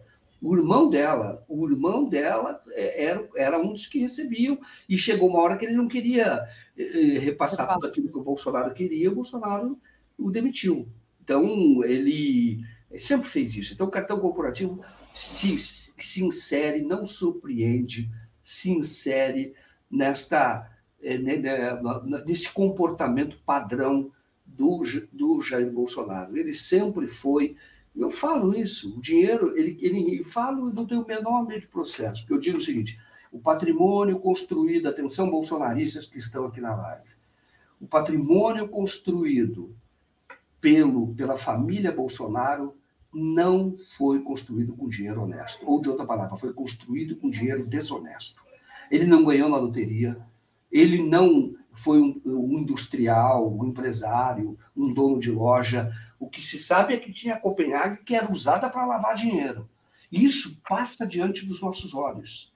A questão da corrupção do Bolsonaro era tão clara quanto a política anti-indigenista do governo dele. São duas coisas claras. Passam na nossa frente, passaram, estamos vendo e não e não até agora nenhuma providência foi tomada no sentido de enquadrar aquele que rouba dinheiro público, porque o, o, o Bolsonaro faz isso a olhos vistos, claramente, usando várias pessoas, isso desde que ele entrou na política. Por isso é que ele é uma pessoa com um patrimônio muito grande, absolutamente compatível com a renda dele. E, e isso nós olhamos e parece que nós dissemos assim: ah, tudo bem. Tudo bem por quê? Entendeu? Tudo bem por quê? É desonesto, é que nem essa história do cartão aí. Ele estava se divertindo lá em motocicleta, e usando o cartão corporativo para poder trazer mais gente. Porque você vai numa motocicleta vai falar, ah, fica tranquilo que a gasolina o, o, o, Bolsonaro vai pagar. O Bolsonaro é uma pinóia. Quem vai pagar é você, quem vai pagar sou eu. Quem vai pagar é, é o dinheiro do povo, é o povo que vai pagar. Aí vai lá que ele vai, ele vai, dar, vai pagar gasolina ali, vai pagar. Depois nós vamos comer ainda, vamos ter um lanche para todo mundo. Aí vai, um monte de gente vai. Vai até porque é um sábado, etc. Vezes nem é bolsonarista. Vai lá e fala, ah, vou entrar na farra. E ainda a gasolina é de graça. De graça nada. Quem está pagando é o povo. É, exatamente isso, Joaquim. Joaquim, o Ricardo Vale mandou aqui um superchat. Bom dia, comunidade. Registro a importância da assinatura dos decretos hoje, às 11 horas, por Lula, retomando a política pública pró-catadores de resíduos. Lembrando que a categoria agente socioambiental, né, foi criada justamente nos governos, é, acho que foi no governo Lula, se não foi, foi no governo Dilma, acho que foi no governo Lula, sim, que foi uma grande, é, uma, uma excelente coisa, né? É, você é, melhorar um pouco a vida dessas pessoas, né? Os catadores ou os agentes socioambientais. Então, muito bom mesmo. Obrigada, Ricardo. É muito legal ter seu apoio aqui, pedir para o pessoal compartilhar a live, deixar o like, não esquecer, por favor. E aí, Joaquim, queria entrar em outro assunto aqui com você, que é ainda a crise do a tragédia Yanomami, né? O IBAMA está anunciando que vai continuar na terra Yanomami até o fim do ano. É, ele diz: o Instituto tem, além de verbas próprias, parcerias com financiadores externos para garantir a operação. Por que, que precisa continuar lá? Porque chegou através do, chegou-se à conclusão, através de uma reportagem, que o fluxo de, de navio, de, de embarcação, aliás, é, continua alimentando ali os garimpeiros. Então, quer dizer, eles estão apostando de ficarem ali para o governo federal abaixar a poeira e eles continuarem ali naquela atividade ilegal. Então, é, como é que você viu essa notícia? Qual é a importância do IBAMA continuar é, até o final do ano, pelo menos, é, segundo o, o, futuro presidente do IBAMA disse? Não, isso, isso é o que. Esse é o plano deles. Isto é, eles acham que o governo vai baixar, vai baixar a bola ou, ou não tem condição de ficar lá permanentemente, porque é caro fazer esse tipo de operação, a manutenção de funcionários em toda as áreas indígenas. Então, é, eles apostam nisso, os financiadores. Por isso é que eu sempre digo: olhe bem. Eu fiz até entrevista com a Silvia Steiner, que foi do Tribunal Penal Internacional. recomendo que vocês vejam. Ela mesmo falou que a situação dos Yanomamis é, uma, é, é grave, mas não é exclusiva. Existem outras comunidades indígenas que estão sofrendo, quase tanto quanto ou tanto quanto os Yanomamis, e ela, ela disse que isso vai aparecer tá? porque ela estudou isso na da CPI da Covid, etc. Ela fez uma, ela deu uma consultoria né, como jurista à CPI da Covid e viu que a situação era dramática, não só da, da Yanomami. Bom, mas não vai. É, o que eu quero dizer é o seguinte: eles apostam nisso. Por isso, por isso é que, olha, é importante queimar os, as embarcações, tratores, aviões, e tem que queimar, porque senão volta para a mão deles, viu? Sim trator. Não adianta dizer, ah, mas podia usar isso para tal coisa, do combate à fome, etc. Não, isso, se você não queimava, volta para eles. Através de medida judicial de primeira instância, etc., acaba voltando. Então, tem que queimar mesmo, e até porque tem custo muito grande para remover de lá. Então, você tem que queimar tratores, essas máquinas são muito caras. Mas, para acabar com isso, além de queimar, é preciso ter uma investigação muito séria sobre financiador e quem compra esse ouro ilegal. Sim. Isso não está lá, não são aqueles pés sujos, com todo respeito, são os peões que estão ali. E estão, muitas vezes, passando, levando doença, estuprando índios, precisam ser punidos por isso. Mas para acabar com isso, para acabar com esta invasão, você tem que atacar os compradores do ouro e atacar também os financiadores. Esses têm muito dinheiro estão longe de lá. Se abusar, estão na Maria Lima. Ah, só depende de investigação. Ou na Paulista. Porque estes, porque é muito ouro. Metade do ouro, metade, já tem estudo isso, do ouro vendido para o Brasil é, é de extração ilegal. Em a maioria em terras indígenas. Então, a investigação, o foco da investigação tem que ser essa. Inclusive investigação jornalística, viu? Da gente tentar mostrar quem são as pessoas que financiam ou compram este ouro. Porque senão vai ser enxugar gelo. Por que, que acontece? O ouro dá muito dinheiro. O lucro é muito grande. Então, o que, que você faz? Destrói isso. Às vezes, o prejuízo fica até com o intermediário, mas isso vai continuar ocorrendo porque contam com a dificuldade de fazer essa, essa, essa, essa é, fiscalização, desmoronamento de uma área muito grande como é a floresta. De qualquer forma, tem recursos agora, inclusive com a reativação do Fundo Amazônico para isso, tem esse recurso. É importante que se faça, mas é, não vai acabar se não atacar e colocar na cadeia os financiadores são, tenho certeza, são grandes grupos, e os compradores, e ver se eles não estão aliados, e se não são a mesma pessoa, ou a mesma empresa. Bom. É isso. Obrigada, Joaquim, por você ter vindo aqui me socorrer mais uma vez do, por essa troca com o Breno Altman. Foi muito bom, sempre bom estar aqui com você. Obrigada. Satisfação minha, um prazer ser muito, muito grande estar aqui com você e com toda a nossa comunidade, tá bom? É Valeu, boa semana para você. Tchau. Comentário de Tereza Cruvinel. Bom dia, Tereza, tudo bem? Bom dia, Daphne. Bom dia, comunidade 247, todo mundo que está com a gente nesta semana pré-carnaval que está começando, né? A semana. É, é, esse carnaval veio, parece que quente, né? Ano passado ainda. Quer dizer, a gente ainda tem pandemia. Ontem teve uma notícia, Tereza, que não foi zero mortes de Covid no Brasil ontem. Fiquei tão feliz com isso, mas é, aqui no Rio o carnaval está a todo vapor. Já é carnaval aqui.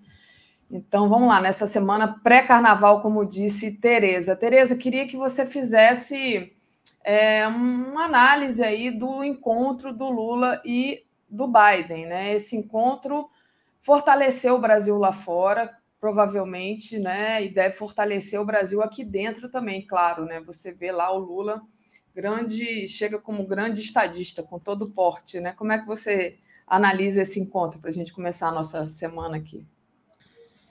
Então, aconteceu sexta-feira, eh, no fim de semana eu acredito que falamos muito aqui na TV 247, a mídia toda falou muito do encontro ainda, mas eu mesma não falei, participei da nossa cobertura, nossa excelente cobertura, né, com Pedro Paiva ao vivo lá em Washington, na sexta-feira, mas vamos fazer aqui então um balancinho rápido, resgatando esse momento importante da política externa, né?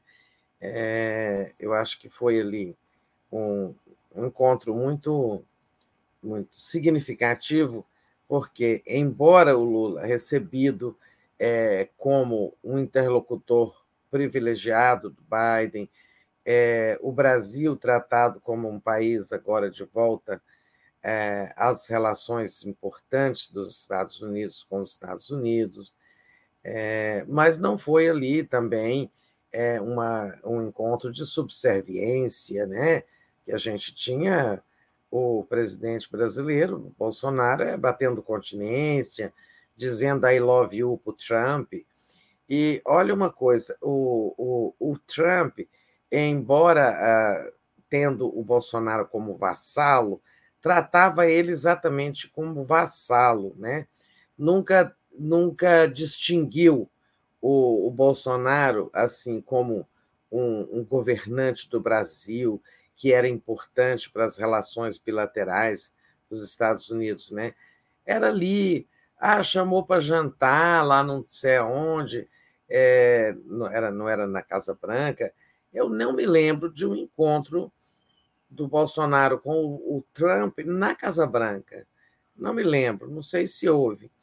É, não, havia, não houve nenhuma visita de Estado, ou seja, ele era tratado como vassalo, né? É, apenas de, era uma distinção como vassalo, não uma distinção ao Brasil como um país importante para as relações bilaterais. Então, assim, já o Lula foi tratado como um aliado importante, o Brasil recebendo atenção especial, mas não houve vassalagem, né?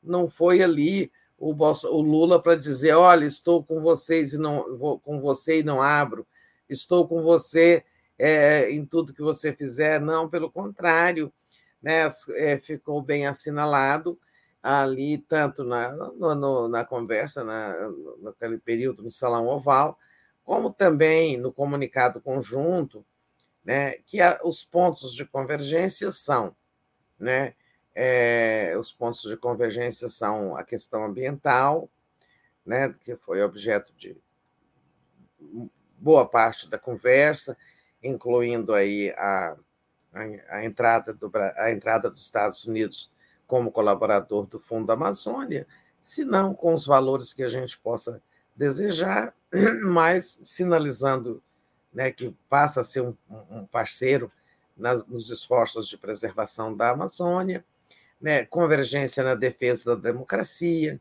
no combate à extrema-direita e as práticas de ódio e difusão da mentira. Né? Essas convergências aí, direitos humanos, todas aquelas questões que foram citadas, direitos humanos, defesa dos povos LGBTQIA+, é, defesa dos direitos humanos, né? combate ao racismo. Essas são convergências que foram assinaladas mas ficando claro que não havia que há diferenças né, entre Lula e Biden, ou entre o Brasil e os Estados Unidos, por exemplo, em relação à guerra da Ucrânia. Né? Verdade que o Lula foi mais assertivo, inclusive o comunicado conjunto destaca isso, né, que os dois presidentes condenaram a anexação de territórios pela Rússia. O Lula antes é, é, ele veio evoluindo para uma posição de condenar a invasão, de dizer que a, a Ucrânia tem direito de, de, se defender e que a Rússia não deveria ter invadido um país, um outro país, mas ele, eu acho que ele nunca tinha condenado a anexação de territórios, né? e, e dessa vez isso constou do comunicado. Ou seja, mas temos divergências, não foram é, não, não, não entrou nada ali como, é, digamos assim, nem, nem o alinhamento do Lula com a guerra, nem houve um alinhamento do, do nem deixou o Trump de, de externar sua posição de, de ajuda militar à Ucrânia e tal. Isso aí cada um ficou na sua, né, digamos. É, entrou também a defesa da reforma do Conselho de Segurança da ONU para ser ampliado, para é, incluir a, a, participação permanente de outros países, como o Brasil, que pleiteia, mas também a Índia e outros mais, é, África do Sul. Esse, esse, digamos, esses tópicos da convergência pesaram muito mais do que a divergência pontual que aparece entre eles é, a, é em relação à guerra mas não houve adesão, não houve, né, quer dizer, foi um, um encontro é, altivo, né, altaneiro. O Brasil foi lá, conver...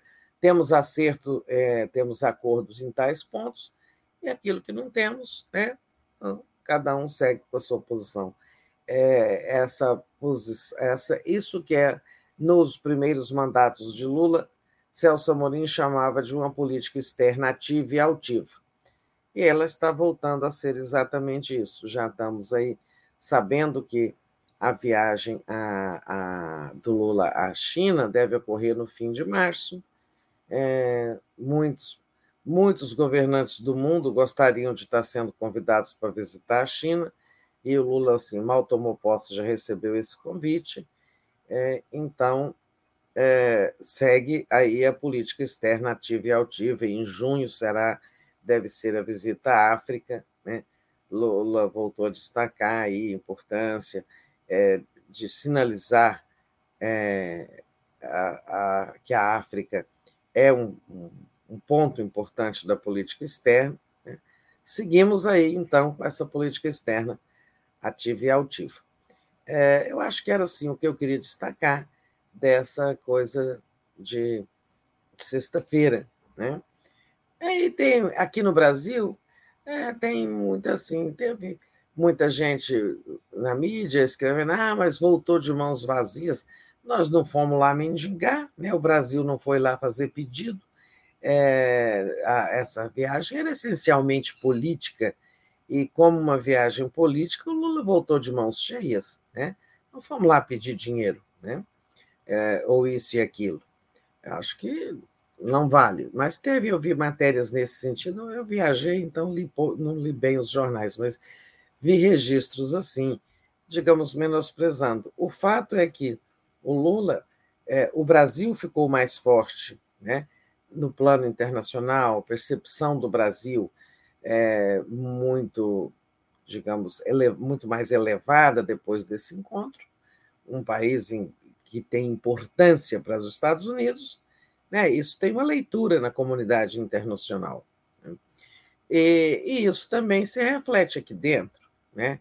Eu acho que, no geral, a cobertura da mídia foi boa, né? assim, teve muito destaque, muita transmissão ao vivo e tal. Alguns, um ou outro comentário é, mais desmerecedor, mas o fato é que o Lula retorna mais forte dessa viagem para a percepção interna. Né? A percepção interna é, que o Brasil tem dele por mais que a pessoa não seja alinhada com ele, as, é, este ou aquele setor econômico não seja alinhado com Lula, não deixam de reconhecer: olha, o cara foi lá, o cara está levando o Brasil a um novo patamar. Né? O Brasil está voltando ao cenário global como um país que merece respeito. Então, isso melhora, né? fortalece o Lula no plano interno também aqui. Não há como negar isso. É, acho que foi um, um banho de prestígio. Então, mesmo os que não gostam do governo é, terão que reconhecer e devem estar reconhecendo né, que a viagem foi um, um, um êxito, né, que o Brasil lavrou um tento é, e que o Lula é muito o Lula é muito ousado na política externa. O Lula não tem complexo de vira-lata, como gosta ele de dizer. Né? Eu acho que é isso que a gente tira de saldo aí dessa visita que ainda aconteceu na sexta-feira, mas que continua ecoando, né? Ainda vamos ver muitos comentários essa semana, muitas análises. É... Lula voltou em seguida, já está aí. A vida segue. Essa semana temos teremos aí, digamos, a volta aos nossos assuntos domésticos. Sim. É isso, Tereza. quando você fala, né, o Lula não é vira-lata, é, o Lula não fala I love you para o Biden, é. assim como é. o, fez o Bolsonaro falando I love you para o Trump, aquela vergonha. E lembrou, você lembrou também da viagem do Lula que vai acontecer à África, né, com, com países de língua portuguesa. Eu acho tão bonito isso, essa valorização que o Lula é, dá, né, da, dessa, dessas relações com o continente africano, eu acho muito bonito, né? Gostei de você é, ter. Ele vai a Angola, Moçambique. Ele vai a Angola, Moçambique, Guiné. vai Tomé. É, ele começa Tomé, São Tomé, e Príncipe, né? É, depois Angola e no final que ele vai para a África do Sul. Mas acho muito legal. Ah, tá. Então ele vai a três países de língua portuguesa e, e depois eu... a África do Sul, acho que é, não há como você não. Aí que já não é de cultura, já não é um país lusófono, é, mas não há como, é, eu acho que fazer uma visita à África e deixar de ir ao país mais importante do continente, que é a África do Sul. Né? Verdade. Tereza, é, deixa eu agradecer aqui o pessoal que está é, nos apoiando. É, o Ricardo Vale, ah, não, Ricardo Vale eu já tinha lido. Mark, o Mark que estava aqui sumido. Curioso, a compra de ouro pelo Bacen em 2021 é suspeita, mas gerou lucro para o país devido à guerra na Ucrânia de 22.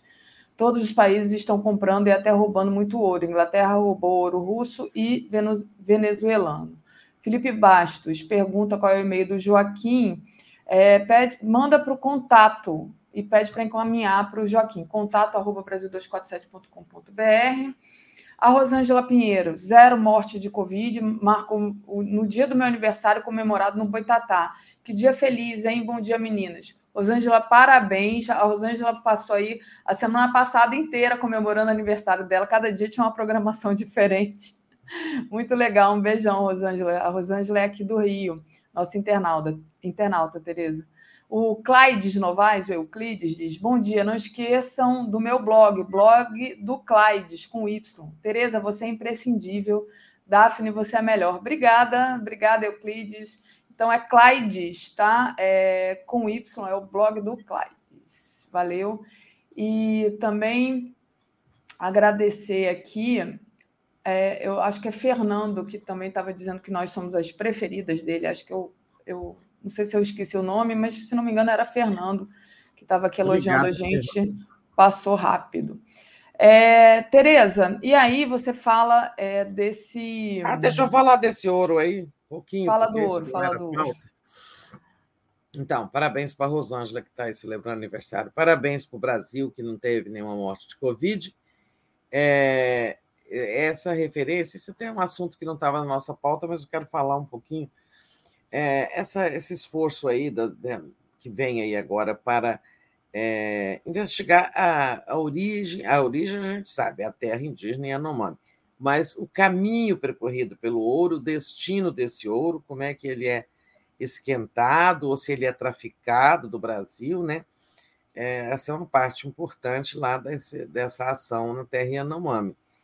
A gente viu até a irmã do governador de Roraima, né, é, envolvida, foi, é, não sei se ela foi presa, sofreu uma busca e apreensão da Polícia Federal por participação nesses esquemas do ouro.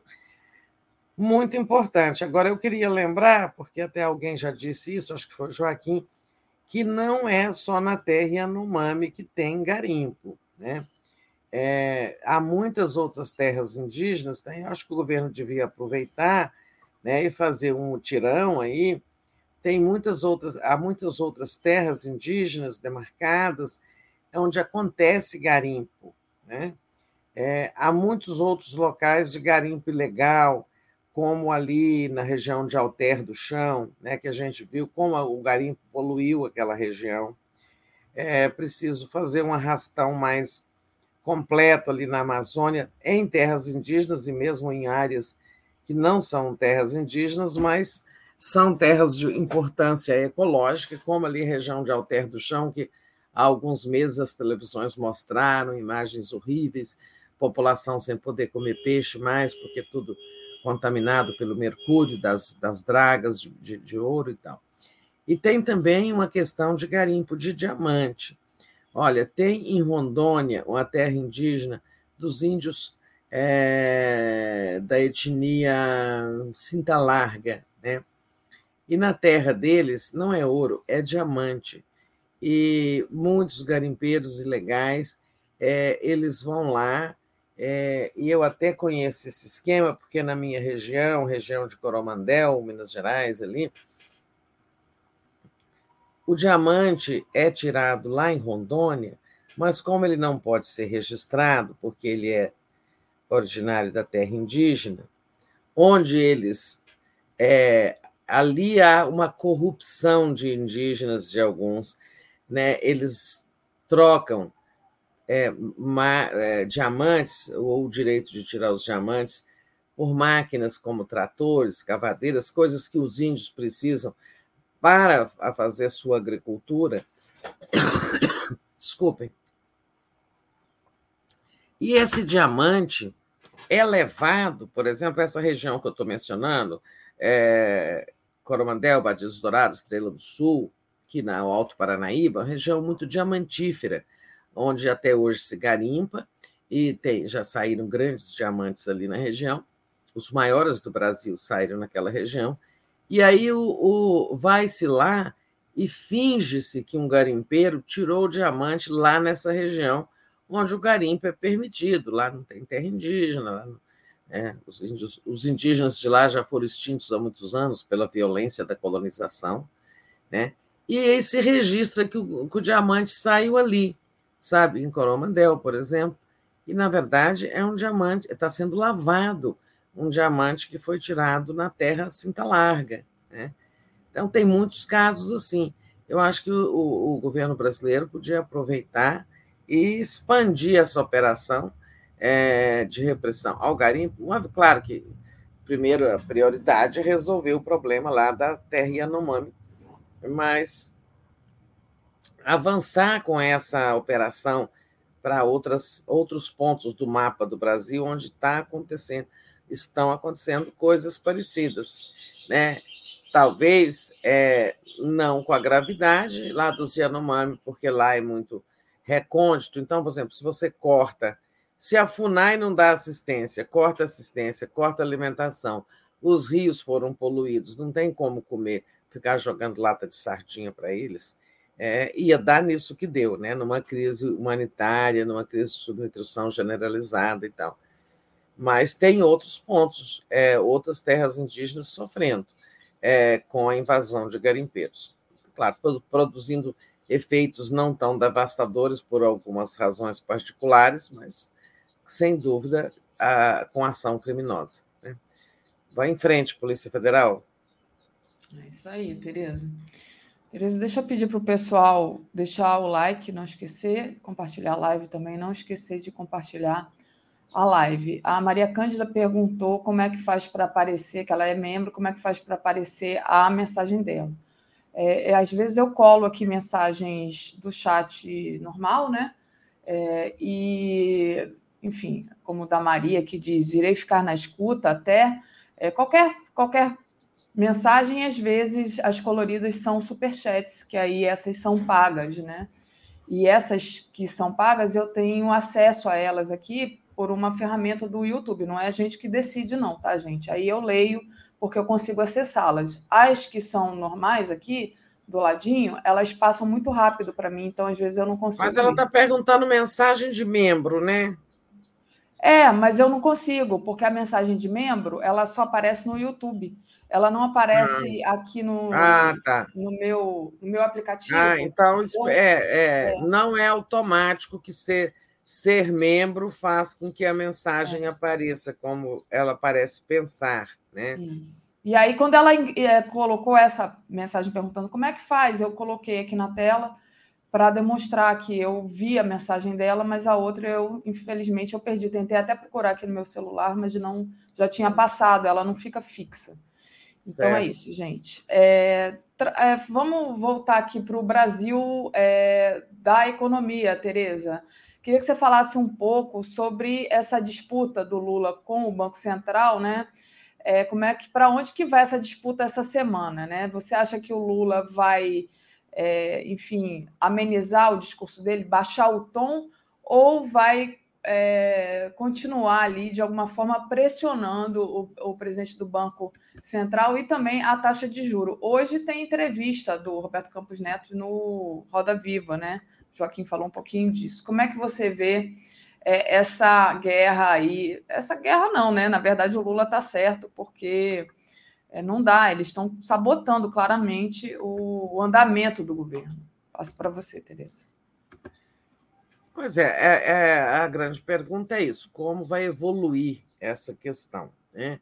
É, a questão de fundo, aí, claro que esses juros estão abusivos, é, não estão acima do chamado a prática razoável até do mercado internacional de outros países, que é você ter a inflação do ano e mais 2%, 2,5% acima, E não está, né? No Brasil aí, tá, há uma, um espaço muito grande entre a, a inflação anual e o juro real, aquilo que é pago acima da inflação.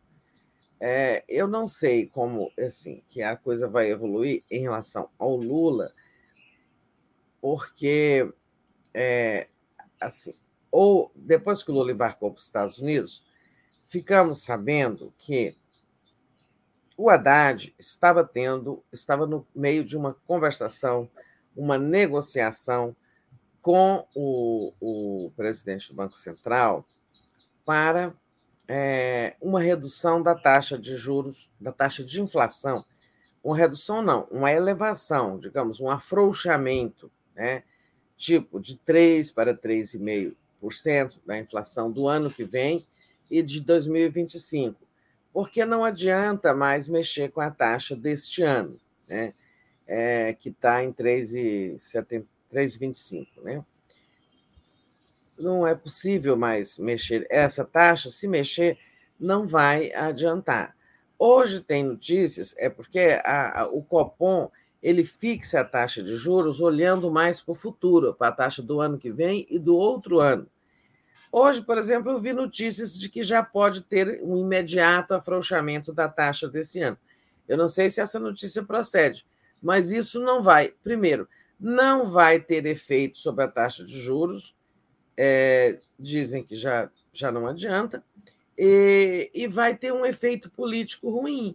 Se a taxa esse, deste ano já for reduzida, qual vai ser a leitura? O Lula já está aumentando a inflação. Né? Eu não acho que isso seja uma boa providência. O, o Haddad vinha negociando com o presidente do Banco Central era a redução das era a, o afrouxamento das metas de inflação dos dois anos seguintes, dos próximos dois anos.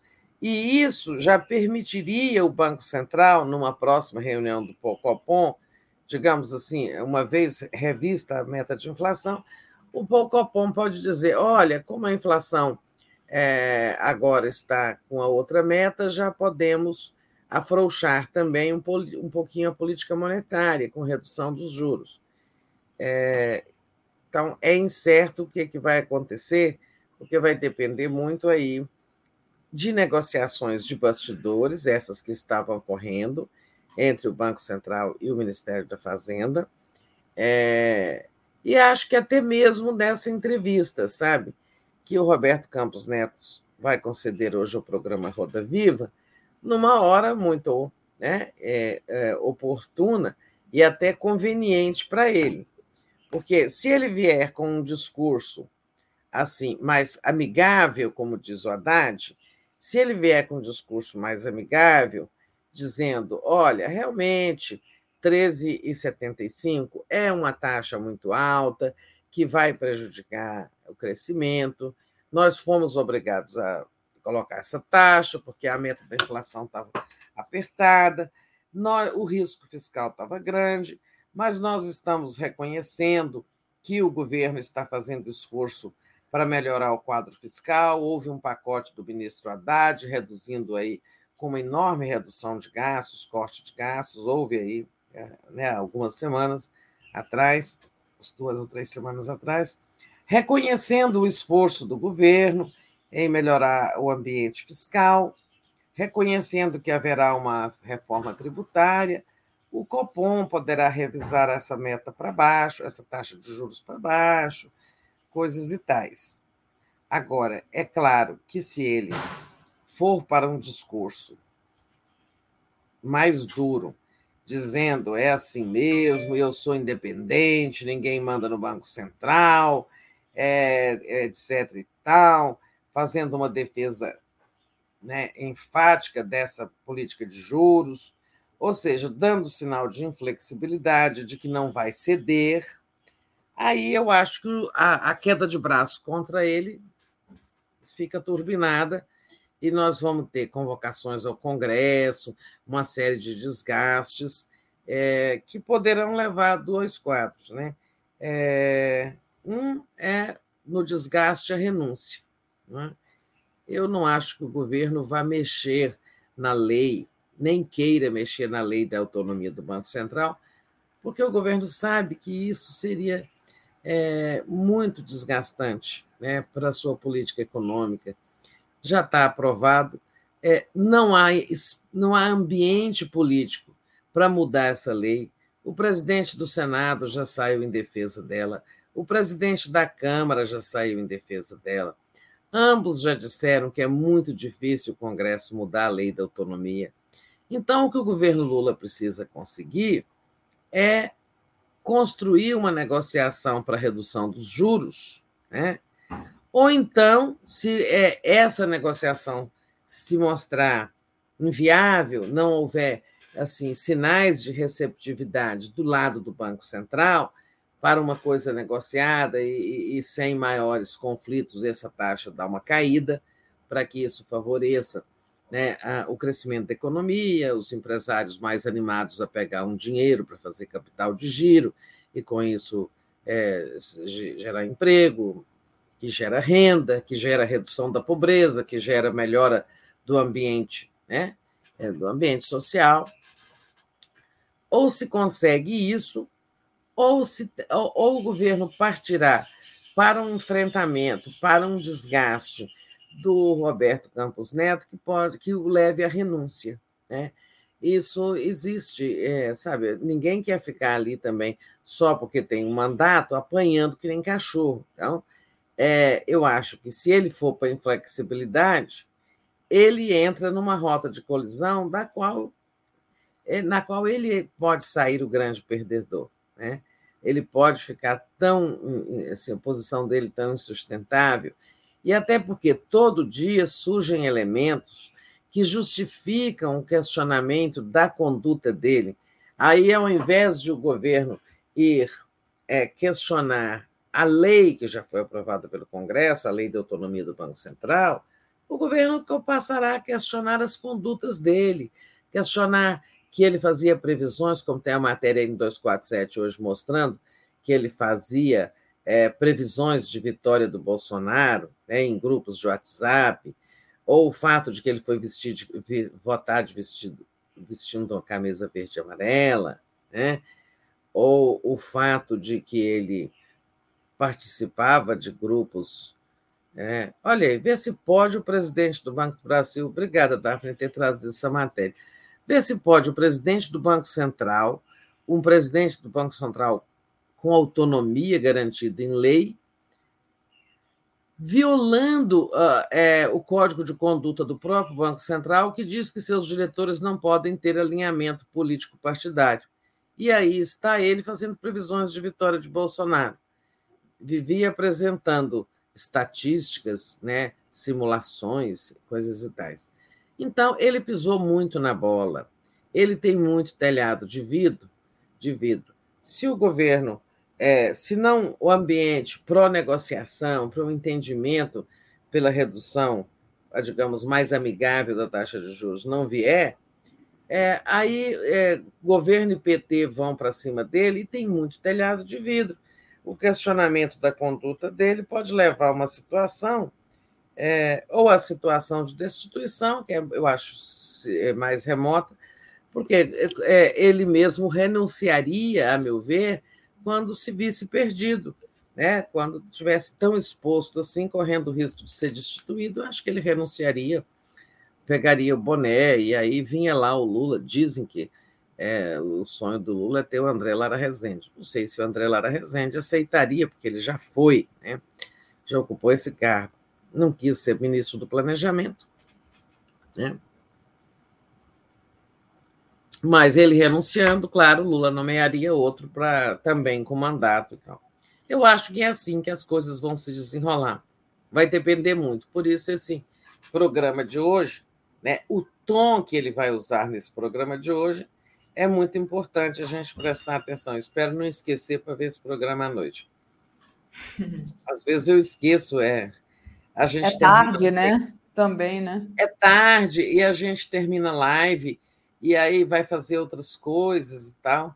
Esses dias eu queria ver a Nízia, ai, quando me lembrei, a ministra Nízia Trindade da Saúde, Quando eu me lembrei, nossa, eu tenho Roda Viva da ministra Nízia. Eu já tinha começado, mas ainda vi. Foi um excelente programa. Vamos ver hoje. Vamos ver.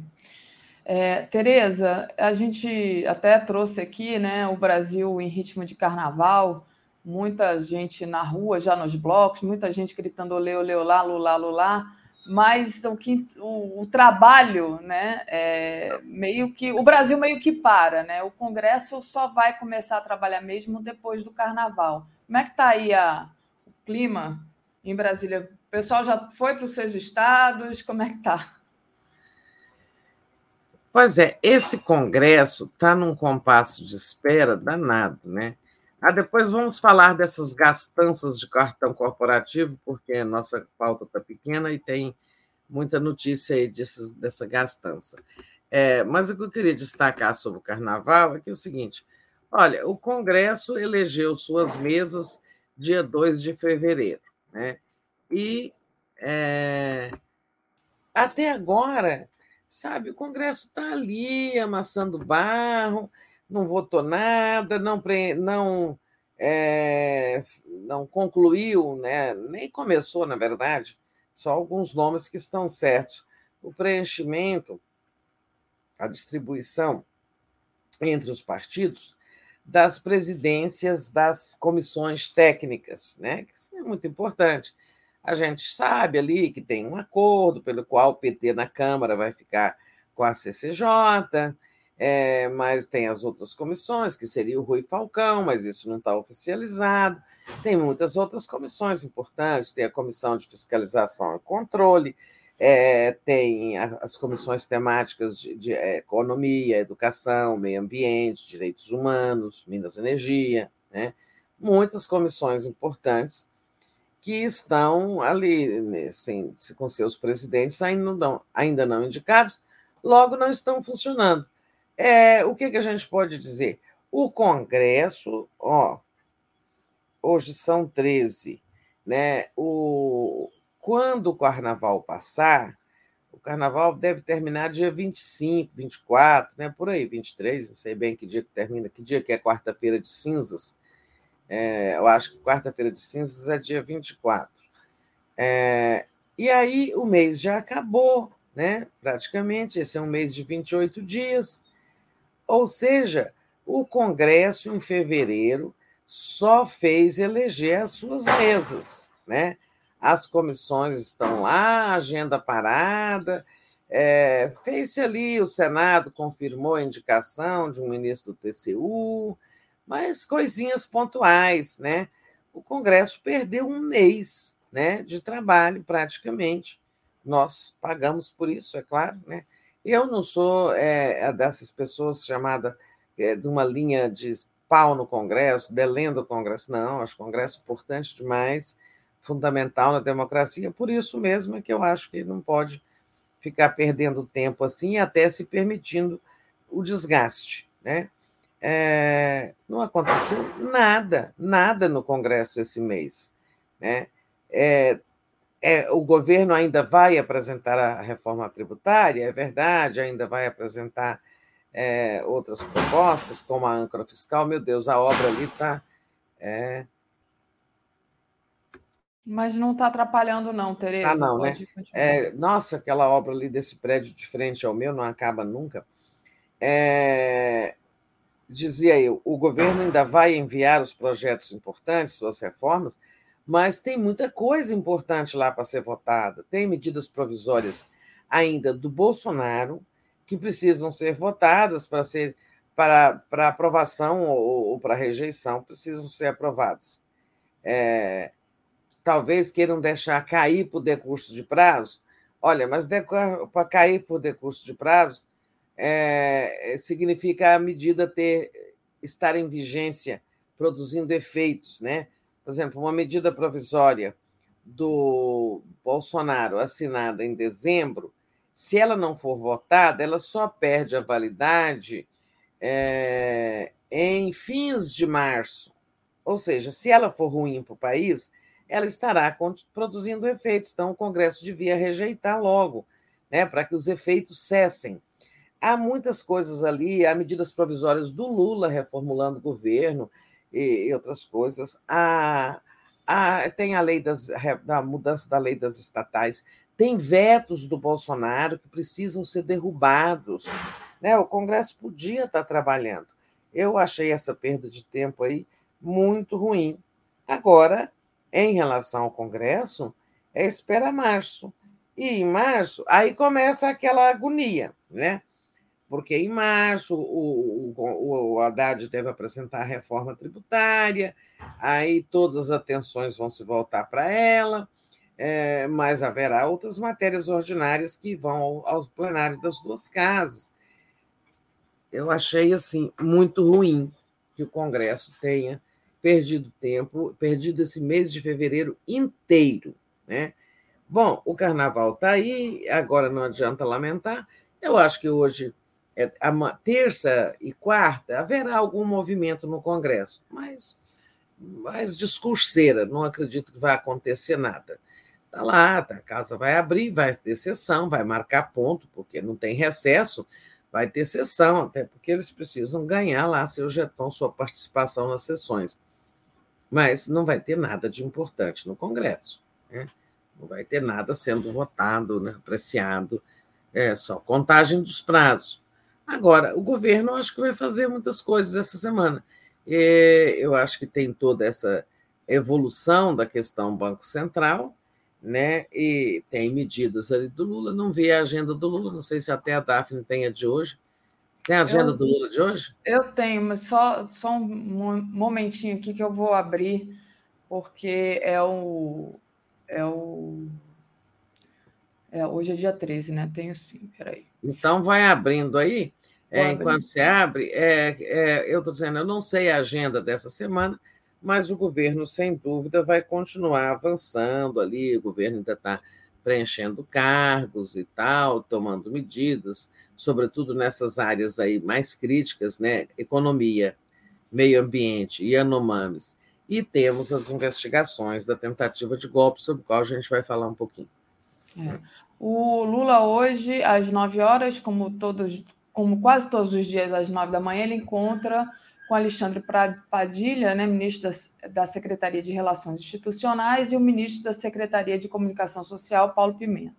Às nove e meia tem encontro com o advogado-geral da União, Jorge Messias. Às onze horas, cerimônia de assinatura dos decretos de recriação do programa Pro Catador e de revisão do programa Recicla, então importante, né? É. É, 15 horas, presidente do Conselho de Administração da Península Participações, Abílio Diniz. 16 horas, presidente da Petrobras, Jean Paul Prats, e o presidente da Shell, é, Wal Shawan. E depois, às 17 horas, ministro de Minas e Energia, Alexandre Silveira, e o presidente da Petrobras, Jean Paul Prats. Às 19 ato de aniversário do Partido dos Trabalhadores no auditório do Centro de Convenções Ulisses Guimarães. É essa agenda. O que, que é essa última? É o ato de comemoração do aniversário do Partido dos Trabalhadores. Ah, até... o ato do PT. Vai ser lá no é. plenário Ulisses Guimarães. Isso. Está aqui ó, a agenda horas. do Lula. É 18 horas? Às 19 horas. No Centro de Convenções Ulisses Guimarães. Ah, tá. E o Lula vai, né? É. E ok. É então, você vê, o Congresso está lá parado, mas o governo está agindo. Então, é, esse decreto aí é muito importante. A AGU, primeiro despacho do Lula, depois desse. É, todo dia ele tem esse despacho aí, esse trio aí, Paulo Pimenta e é, Alexandre Padilha. É, esses são, né, é, são ministros com quem ele fala todo dia para passar o dia em revista. Isso envolve comunicação e articulação política. Às 10 horas, tem a assinatura desse decreto, digamos, atualizando a política pró-cotador, né, a política de reciclagem do país, é muito importante. Nós estamos muito atrasados. É, eu tenho, eu tinha vontade, sim, sugerir ao governo uma política mais intensiva, uma campanha educativa mais intensiva sobre as pessoas, como elas reciclarem o seu lixo. As pessoas não dão importância, elas não não pessoas da classe média mesmo, mas também das classes mais pobres, elas não valorizam separar o lixo orgânico do lixo que pode ser reciclado. Aí os lixos reciclados, o lixo que poderia ser reciclado é todo contaminado por lixo orgânico, aí já não, não pode. O papel, se ele, sabe, misturou ali com o resto de comida, ele perdeu a poss possibilidade de ser reciclado, né? E assim por diante. É, não é tudo que pode ser. É, ah, bom, você pega a lata de alumínio.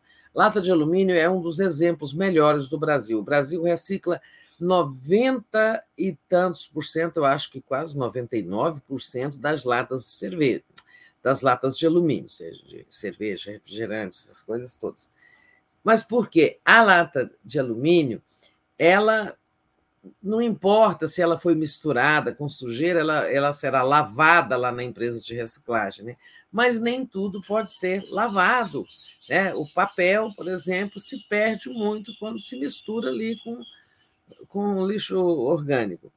É, então, assim, não sei as medidas que ele está lançando hoje, esse decreto, mas eu, eu acho que o governo devia educar para a reciclagem, sabe? Com campanhas na rádio e televisão.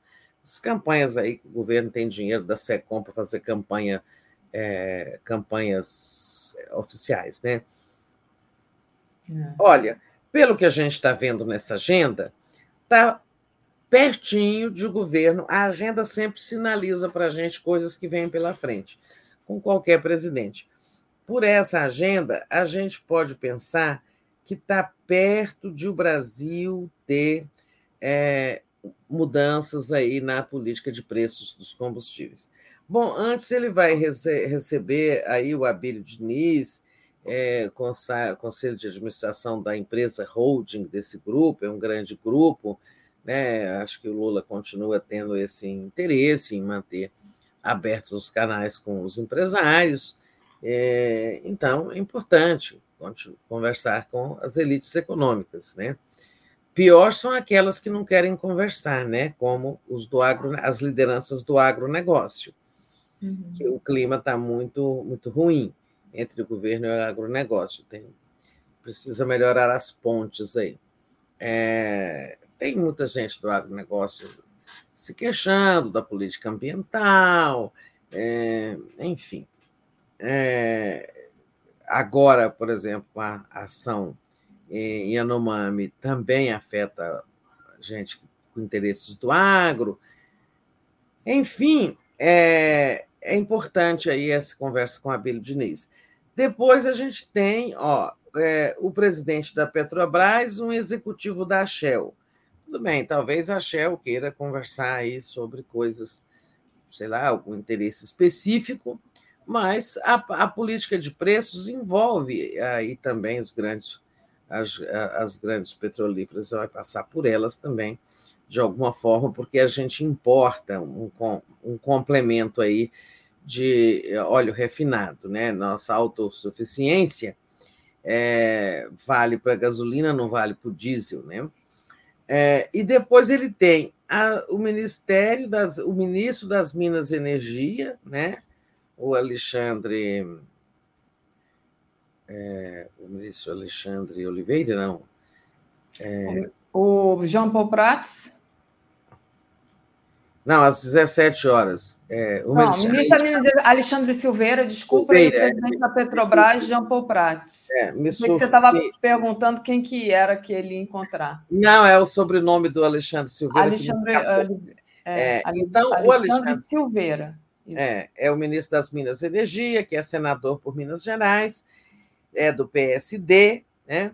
E, e, ele é ministro das Minas e Energia, e é um novo encontro que, da qual participa o presidente da Petrobras, é, o Jean Paul Prats.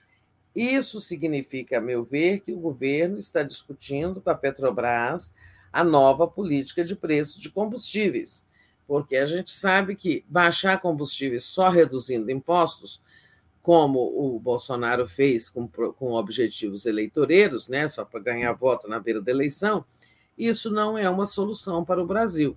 Né? Não é assim. Os estados estão aí, perderam muito com a redução do ICMS, a União perdeu muito porque é, continuam zerados os impostos federais sobre combustíveis. Ou seja, o governo não está arrecadando nada de impostos com combustíveis e os estados passaram a arrecadar bem menos. E, e não é assim que se resolve o problema. Você tem é que ter uma política de preços que leve em conta o custo interno da produção de combustíveis e não o preço internacional. Né? O Lula prometeu isso na campanha, mercado chiava, mas ele reiterava essa disposição. E a agenda está mostrando que, sabe, essa conversa está acontecendo dentro do governo. Para onde vai caminhar, eu não sei, mas está acontecendo.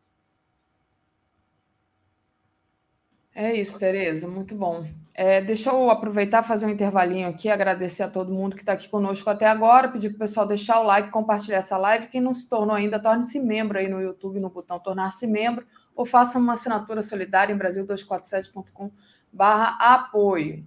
É, o Gilberto Cruvinel diz: Bom dia, Tereza. O governo tem planos de moralizar toda a cadeia de comercialização do ouro. Se, não foi, se isso não foi, for feito, o problema continuará. O... Exatamente, porque eu disse, não é só nos Yanomamis, tem que espalhar é. essa operação, né? Exato. O Clydes Novaes, o Euclides, não, não dá para tornar o Campos Neto suspeito, ele pergunta. Rinalda Tenório, já foram exonerados os 8 mil ou mais militares do governo federal? E o Jorge Santos mandou um apoio aqui para a gente. Obrigada, Jorge respondendo aí, realmente tem que espalhar essa operação, como eu falei, tem ouro, mas também tem diamante em outras terras indígenas, né? Exploração ilegal. É, a questão do presidente do Banco Central é, é, o que eu disse, ele pode começar a ser questionado é, a, pela sua conduta, ao invés de se questionar a lei da autonomia, que essa não vai ser mudada. É muito difícil, já os sinais estão bem claros né? E a conduta dele pode ser questionada sim, se ele ficar em maus lençóis, ficar muito exposto na, né, na, na janela, ele acabar até renunciando. Né? É, acho que era isso.